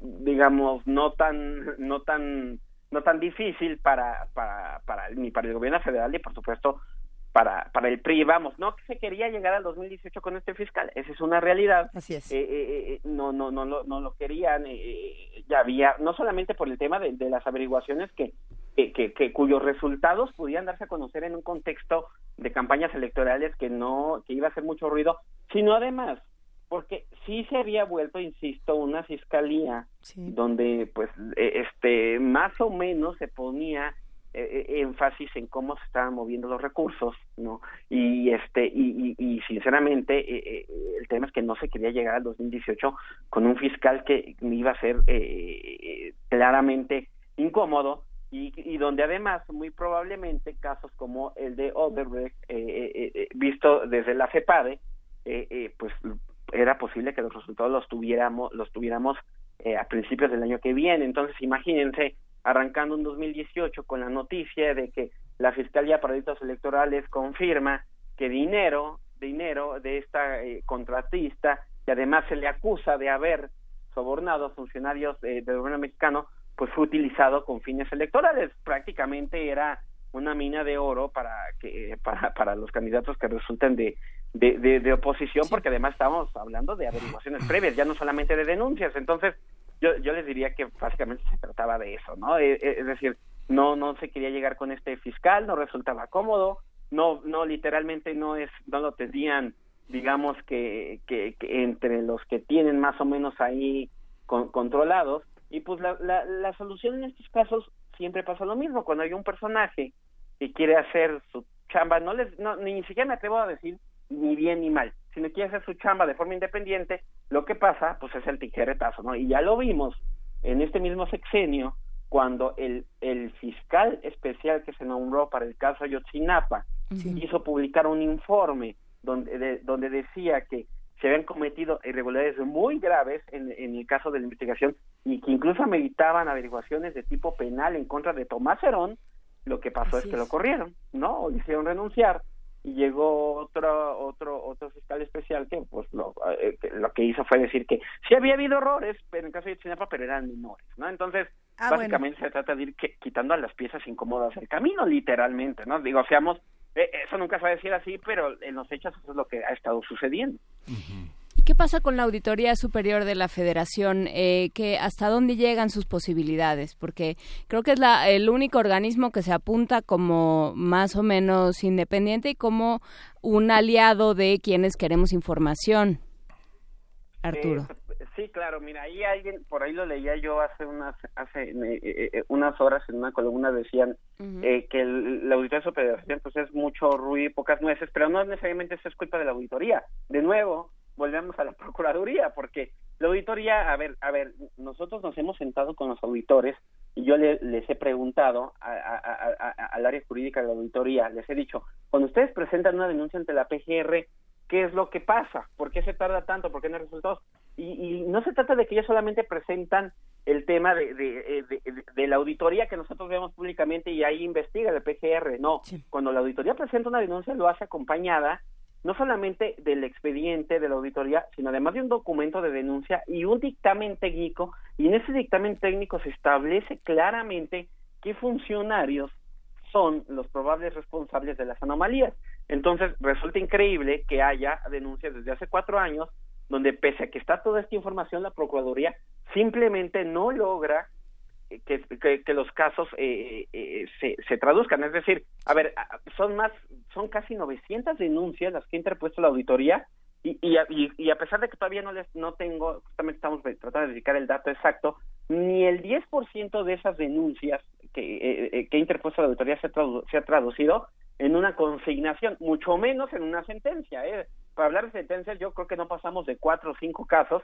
O, por ejemplo, tenemos el caso de, de Veracruz con 62 denuncias penales interpuestas por la auditoría, ni una sola ha sido consignada. Entonces, El tema está por la Procuraduría. En la Procuraduría no, e- e- es tanto un tema de incompetencia, porque evidentemente hay una fiscalía que es que para investigar delitos cometidos por servidores públicos que donde no se da abasto, ¿no? Donde evidentemente no hay las suficientes manos, pero donde también hay corrupción. Y prueba de ello es que, volviendo al caso de Veracruz, hubo- había- el año pasado se descubrió, bueno, este, que había como 14 de las denuncias que había interpuesto la auditoría que ya las habían mandado al archivo, de forma totalmente ilegal, los sin decirle a los auditores que además son coadyuvantes, es decir, ellos eh, legalmente apoyan en las investigaciones, se enteran por casualidad, tienen que interponer un amparo y resulta que destapar, este, separan del cargo al fiscal responsable. Entonces, hay un tema entre entre entre que los recursos humanos no dan y evidentemente también asuntos de corrupción o de no querer hacer las cosas y pero eso tiene su remedio que es un fiscal anticorrupción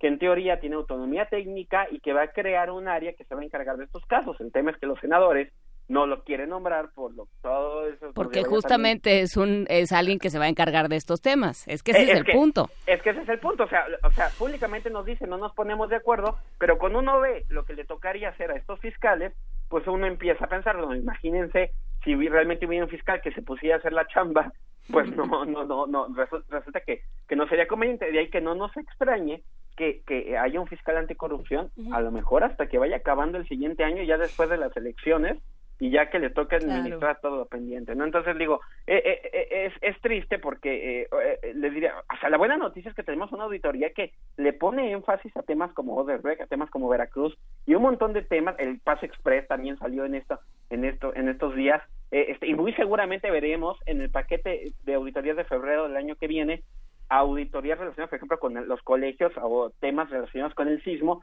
Entonces, por un lado está bien, tenemos una auditoría que nos arroja resultados, pero por otro lado, lo triste de la historia es que se siguen traduciendo en denuncias que van llenando los escritorios, pero que yo honestamente les digo, no quiero pecar de pesimista, pero mientras siga habiendo la misma PGR y mientras siga el mismo entramado eh, este institucional, no va a pasar nada más que se van a seguir acumulando las denuncias. Ujú. hay, hay un aspecto que, que resulta importante señalar. ¿Quién es Emilio Lozoya y qué pierde la historia política mexicana si se, si se condena a prisión a un hombre como él? ¿no? Digamos, pensando en que el abuelo, su padre, este, son hombres muy importantes en la historia política del país y del partido. ¿Qué significa encarcelar a un hombre que digamos este fue la fue una figura clave en el foro este en el foro económico monetario en el en América Latina que Sí. concluyó en 2009 y que después en 2012 se incorporó a la campaña de Peña Nieto y que este fue una de las figuras de mayor confianza digo su padre fue quien operó toda la parte del Tratado de Libre Comercio con Carlos Salinas en la parte de energía en la parte de minas o sea, es, es, es difícil. Su, su, su abuelo fue uno de los hombres más importantes en la, en la pediatría nacional. Fue Ujú. 45 años director de la Escuela Médico Militar, egresado de ahí. Sí. Y fue un hombre que cono- fue conocido internacionalmente como director de la Asociación Internacional de Pediatría. O sea, hay una parte, fue gobernador interino en Chihuahua, este nació en Parral, donde también nació este Emilio Lozoya. No, no nació en Parral, nació en Chihuahua, ¿no? pero es un político muy joven, o sea, pensando en que no pasara este este purgatorio que está pasando ahorita, ¿dónde lo veríamos en 2020, en 2023? ¿Dónde estaría Lozoya en 2027? Sí, mira, o sea, yo- ¿quién es quién es esta figura que está tan protegido? Es un es un alfil de Carlos Salinas, ¿no? Sí, sí, y yo te, yo les diría que, que eh, eh, sí es un, es un, como dices, es un alfil de Carlos Salinas, pero además él forma parte y es un poco también justamente de, de- del ruido y, y de la resistencia que había eh, para proceder también en contra de algunos eh, eh, eh, temas de esta en- muy entre comillas nueva generación del PRI, digámosle así, ¿no? Yo, yo les diría que es pr- prácticamente elevar elevar algo que ya está siendo una realidad, que es el, des- el, el desquebrajamiento de este paradigma de que había llegado un PRI distinto, una nueva generación. ¿Del nuevo PRI? Exactamente, porque hay que recordar que, que, que, que- eh, eh, a ver, yo, yo, yo les diría que el nuevo PRI, se eh, por, por lo menos como yo lo veo desde mi particular en el punto de vista, se agrupa eh, eh, eh, en dos áreas, ¿no? Una es la del nuevo PRI que se tradujo en los gobernadores, y esa, esa ya, la- este, se hizo tal escarnio público que ya está muy tocada, ¿no? Eh, claro, está tocada muy entre, entre, entre pinzas porque si bien se, se eh, hay, hay que recordar que el propio Peña Nieto en este video que seguramente todo el mundo ha visto, que es cuando presume a, a- a ejemplos de una generación del priista, pues se refiere a tres gobernadores que, que hoy están procesados penalmente, uno ya encarcelado, pero entonces digamos que se vuelve tal la avalancha de, de las denuncias de corrupción a lo largo de este sexenio que esa parte del nuevo PRI ya está muy trastocada y que no- nos tiene a, Javier Duarte en la cárcel y a César Duarte y a Borges este, en procesos de, extradición, aunque, y ahí es donde entramos al otro entramado de este nuevo PRI que no está tocado, es el de la estructura, eh, yo les diría eh, que eh, el, el- el fondo de la estructura que permite toda esta operación. Por ejemplo, en el caso de Javier Duarte, varios de sus exfuncionarios hoy, hoy son diputados federales, jóvenes, en, eh, y les diré un caso, el de Antonio Tarek, eh, eh, eh, ah, que, que, que era literalmente, y las denuncias lo dicen así, un operador importante, y que el PRI se ha encargado de alguna forma de tratar de que no lo alcancen las investigaciones. La Fiscalía de Veracruz intentó intentó quitarle el fuero y el PRI en el Congreso en San Lázaro no no, no lo permitió. Entonces, les diría que, que, que, que, que- con, con pinzas está tocando solamente a esta esfera, a esta parte del nuevo PRI que era la de los eh, eh, exgobernadores, pero sin ir hacia su círculo, ¿no? Pero por otro lado también está la parte del nuevo PRI donde está Videgaray, donde está Lozoya y donde está Peña Nieto, que ellos ya están en un, en un, en un nivel federal y donde yo les diría que el tema de proceder en contra de Emilio Lozoya significaría ya elevar la apuesta, es decir, ya no estaríamos hablando solamente de gobernadores de, o de exgobernadores, sino de personajes claves cercanísimos a- a- al presidente Peña, eh, eh, que como ustedes ya también lo mencionaban a- hace unos minutos, fueron eh, eh, eh, eh, factores clave en la construcción de, de su campaña y que seguramente, imagínense, además, con un candidato de oposición, con un, con un gobierno de oposición al, al- al actual y con una Fiscalía General Autónoma, lo que significaría tener un proceso mucho más avanzado en contra de, de Emilio Lozoya, porque además, eh, eh, no solamente, eh, o sea, vam- vamos, no se menciona por, por que la operación ahí es muy fuerte, pero en contra de Leslie de Garay también hay señalamientos hay, hay que recordar que él era el principal operador de la campaña del presidente Peña Nieto y también hay señalamientos del uso de recursos ¿no? eh, eh, eh, hacia campañas políticas. Entonces yo les diría que se estaría abriendo eh, eh, eh, eh, un, un proceso en contra de Emilio Lozoya, creo que estaría abriendo eh, la puerta hacia, hacia otros personajes eh, mucho más cercanos al presidente eh, Peña Nieto eh, y que no no no no no no no yo, prácticamente estaría no sé les diría que pu- abriendo la caja de Pandora de algo que evidentemente por lo menos el gobierno actual no y al sistema político que ha mantenido de alguna forma y ha sabido reinventarse a lo largo de estos años pese a haber perdido dos, dos elecciones presidenciales pues ha sabido mantener el control y, y, y- ahora sí que que, que, que, este estigma y este status quo no de, de, de, go- de gobierno eh, eh, y de, y, de ah, vamos, que- no me quiero ir tan atrás pero Vargas Llosa siempre recordaba al PRI como la dictadura perfecta y así esta semejanza. Bueno el tema es que tenemos este PRI que se renovó que llegó con esta nueva generación donde ya no salió tan bien o, salió bastante malo de los gobernadores pero es un PRI que de alguna forma intenta seguir ahora a través de un tecnócrata, y por eso la apuesta por José Antonio Mit que muy probablemente habrá que ver eso si es el candidato. Pero sin embargo acercarse a Emilio Lozoya y, que el tema derive en un escándalo por- de esa magnitud, sinceramente creo que estaría acercando muy posiblemente los alcances de procesos penales hacia otros personajes mucho más cercanos al presidente Peña Nieto y hacia toda esta estructura del PRI que más allá de que haya habido un relevo generacional, bueno, claramente sigue operando este y, y, y, y- la verdad es que detrás de estos grandes nuevos rostros de, de- de- del PRI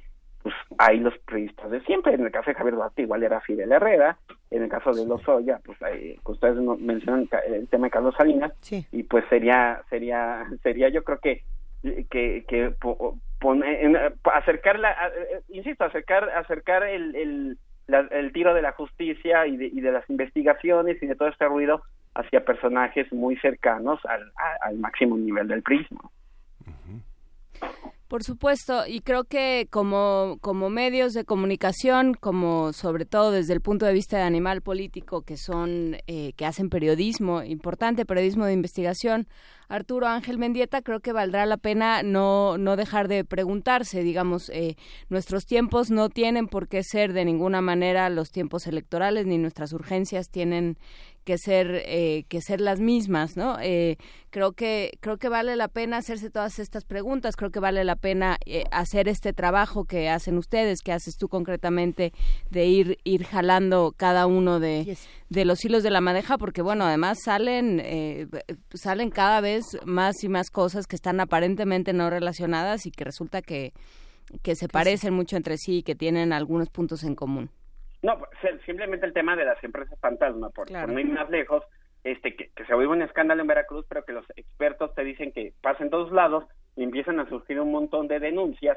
eh, en múltiples estados, pero además lo que nos comentan expertos en estos temas, tanto no solamente eh, eh, del lado financiero, sino incluso del, del propio lado político, digamos, es que las empresas fantasmas son uno de los principales mecanismos con los cuales se desvían recursos en plenas campañas electorales. Entonces, viene un año muy importante incluso yo les diría que desde el punto de vista periodístico es más, es más bien una oportunidad, ¿no? Eh, eh, eh, de, de, poder documentar todo esto, porque van a venir mucho dinero, se, vamos, se van a mover recursos, este, las campañas siempre, siempre tienen esta particularidad de, de, concentrar un montón de información sobre lo que dicen los candidatos, pero desde por lo menos desde el periodo de investigación, eh, eh, pues es un área fértil para que comencemos a documentar, incluso no, no, no necesariamente, vamos, a los candidatos hay que cubrirlos, pues, ¿no? la gente quiere saber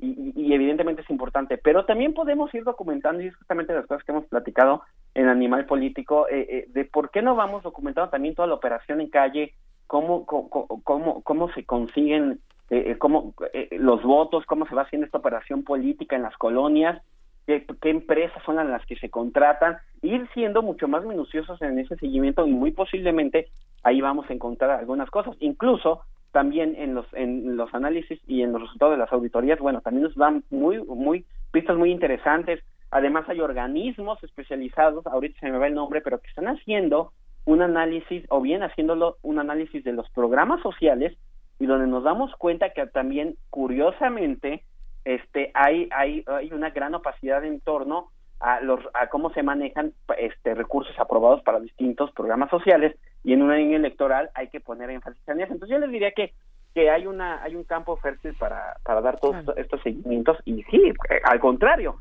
más que un obstáculo para para nosotros eh, para el periodismo es una oportunidad de, de poder, además, bien que mal, tenemos ahora algunas herramientas más que no se tenían hace unos años y que con sus asegúnes lo cierto es que son bastante útiles para dar seguimiento a todos este, este tipo de, temas. Pues seguiremos dándole seguimiento, querido Arturo Ángel Mendieta, reportero de Animal Político. Como siempre es un gusto escucharte y aquí andamos, seguiremos de malpensados todos juntos. ok, eh, eh, el gusto es mío, que tengan muy, muy buen día y aquí estamos dándole seguimiento a todos sus casos. Va un gran abrazo para ti y para todo el gran equipo de Animal Político. Mil gracias. Gracias, buenos días. Hasta luego, gran día. Vamos a escuchar una producción, ¿qué les parece? Para seguir hablando de todos estos temas, nosotros fuera del aire, los que nos escuchan en arroba P Movimiento y Diagonal Primer Movimiento UNAM. Y además, porque esta de Arreglón Sonido a mí me, a mí me fascina. ¿Qué te parece? Es una mini producción que se titula Sirenas. Una maravilla.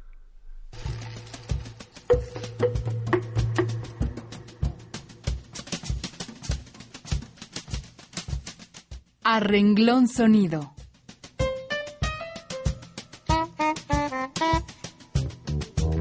Escritura que nace de una onda sonora. Sirenas.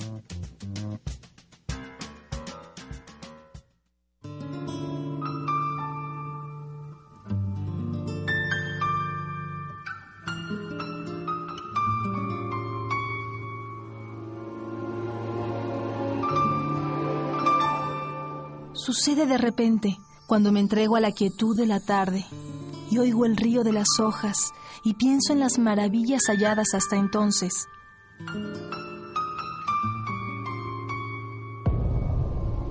Intempestivamente, su voz estridente rompe en dos mi calma. La intensidad de su volumen quiebra el ritmo de esas horas y a mi mente viene la imagen de un accidente, de sangre sobre el suelo, de un frío inmóvil. Ellas, mensajeras coronadas de blanco y rojo luminoso, me traen la noticia de una nueva hendidura que orada el mundo, el cuerpo, las horas.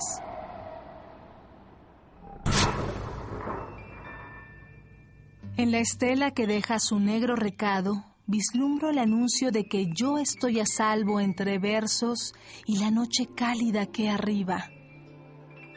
Y agradezco con alegría y sin culpa no ser yo el motivo de su grito intermitente.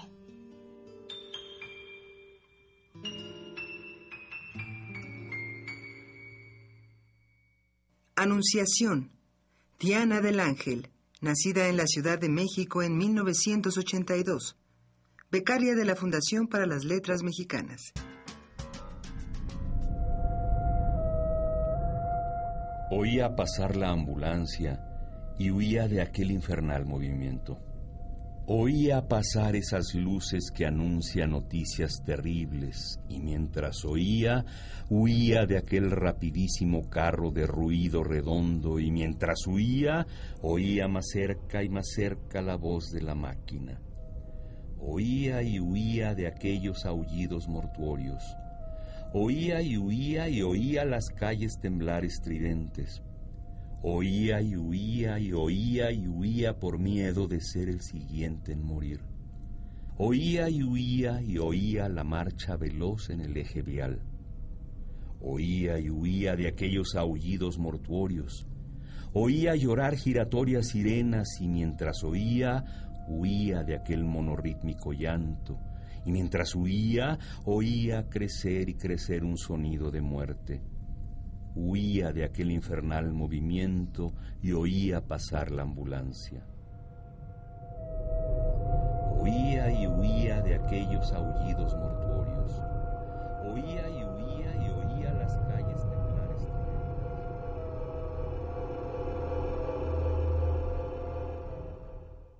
Simulacro. Luis Flores Romero, nacido en la Ciudad de México en 1987 becario de la Fundación para las Letras Mexicanas.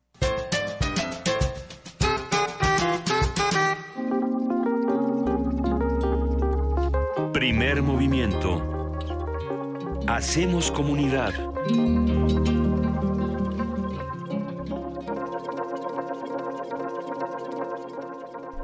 Son las 9 de la mañana con 53 minutos y hay muchos comentarios en redes sociales. Eh, por supuesto que se genera polémica con temas como el de los Oya, con temas como el de los Dreamers, como DACA, como todo lo que se discutió esta mañana. Por supuesto también el tema de la CDHDF, mejor conocida como la Comisión de Derechos Humanos del DF, aunque ya tendría que ser CDH, CDMX, RM, C, en fin todo, todo un, todos todos estos han sido todo un tema aquí en Primer Movimiento en redes sociales. Les recordamos que estamos en arroba P Movimiento, en diagonal Primer Movimiento UNAM y en el teléfono 55 36 43 39. Hay mucho que hacer aquí en Radio UNAM. Recuerden darse una vuelta a la sala Julián Carrillo a conocer también. ¿Ya quitaron la ofrenda? Ya, qué mala onda. No, sigue la ofrenda ¿Ahí sigue? con todas las calaveritas, sí. Todavía no se acaba esta temporada, ¿verdad? Díganme que no estamos poniendo ya arbolito de Navidad porque me pongo triste. No, no, no, no, no no, primero falta la, en términos del calendario universitario, falta la guadalupana. Sí, ay. En términos del ah, calendario laico y universitario, falta la guadalupana. Que es bien, sí, sí, bueno, ya, ni supe qué decir con ah, eso, me, anulaste todo. ay, ¿y eso? El abejorro metalero se metió a la cabina de Radio UNAM. ¿Qué estás haciendo, Vania Noche? Buenos días. Hola, muy buenos días. Hoy les traigo toda la información. ¿Ah, sí? Para que no se pierdan nuestra programación por Radio UNAM y por TV UNAM. Por Radio UNAM en el 96.1 de FM a la una de la tarde. No se pierdan toda la información del mundo y nuestra universidad en Prisma RU. A las 3 de la tarde la retransmisión de Diáspora de la Danza. A las 4 de la tarde toda la información sobre el cáncer en El Camino del Cangrejo. Ah, cómo me gusta esa serie. Es muy, buena, muy, buena. Y otra producción de Oscar Peralta en Poética Sonora. Este es un estreno que tenemos en Radio UNAM. Bueno, se estrenó el viernes, pero lo pueden escuchar todos los viernes, los lunes y los viernes a las seis de la tarde. Eh, son presentaciones de artistas sonoros, vocales, performers, poetas, compositores, está muy padre, no se lo pierdan. ¿Podemos repetir el nombre de la serie, Vania? Poética Sonora MX 2017. Es completito y tiene un subtítulo que es La garganta, el grito y la voz. Y es toda esta exploración de la voz y prácticas sonoras contemporáneas, no se lo pierdan, a las 6 de la tarde por Radio UNAM. Y en TV UNAM, la hora elástica a las 8 de la noche con 30 minutos, no se lo pierdan, 20.1 de eh. tele abierta, va, eh, va, a estar muy bueno también. Visítenos en www.radio.unam.mx y en TV UNAM tv.unam.mx.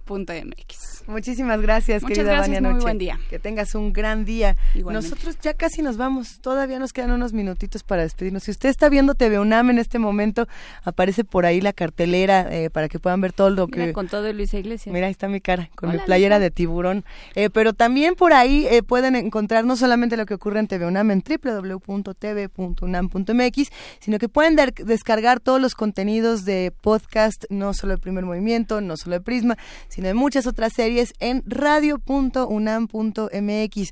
Así uno puede ir complementando medios audiovisuales. Todo está, todo está en la red, TV UNAM, Radio UNAM. Y yo siempre recomiendo Descarga Cultura. A mí me gusta muchísimo para bajar talleres, para bajar, ahora sí que experiencias sonoras de esas que no se encuentran en ningún otro lado. Descargacultura.unam.mx. Y yo creo que ahora sí vamos cerrando. Sí, no vale la pena hablar de estos eh, de estos soportes descargables que ahora nos permiten abstraernos un poco o aprender algo mientras de todas maneras si tenemos que ir en el tránsito si vamos caminando si estamos en el metrobús si vamos en el metro sí. Es que tú también eres una criatura del podcast. yo soy usuaria del podcast y del audiolibro y sí creo que los trayectos y los afanes distintos no hasta los quehaceres que hace uno en su casa todos los días también tienen otra adquieren otro cariz y uno puede irse acompañando. ¿Tú eres de, de audiolibro? O con alguien así que te vaya susurrando al oído mientras lavas los trastos. Antes la gente tenía mucho prejuicio con los audiolibros. Los siguen teniendo. Sí. Los siguen teniendo. Yo los defiendo con, todo el cariño. que utilice el soporte que le parezca mejor. A mí me parece muy bien que si de todas maneras has de estar haciendo otra cosa, pues puedes ir escuchando algo interesante. yo, tengo un, padre de 96 años que ha tenido varias operaciones en los ojos y ya no puede leer, pero me dice que escucha muchos libros y que no deja de imaginarse la página.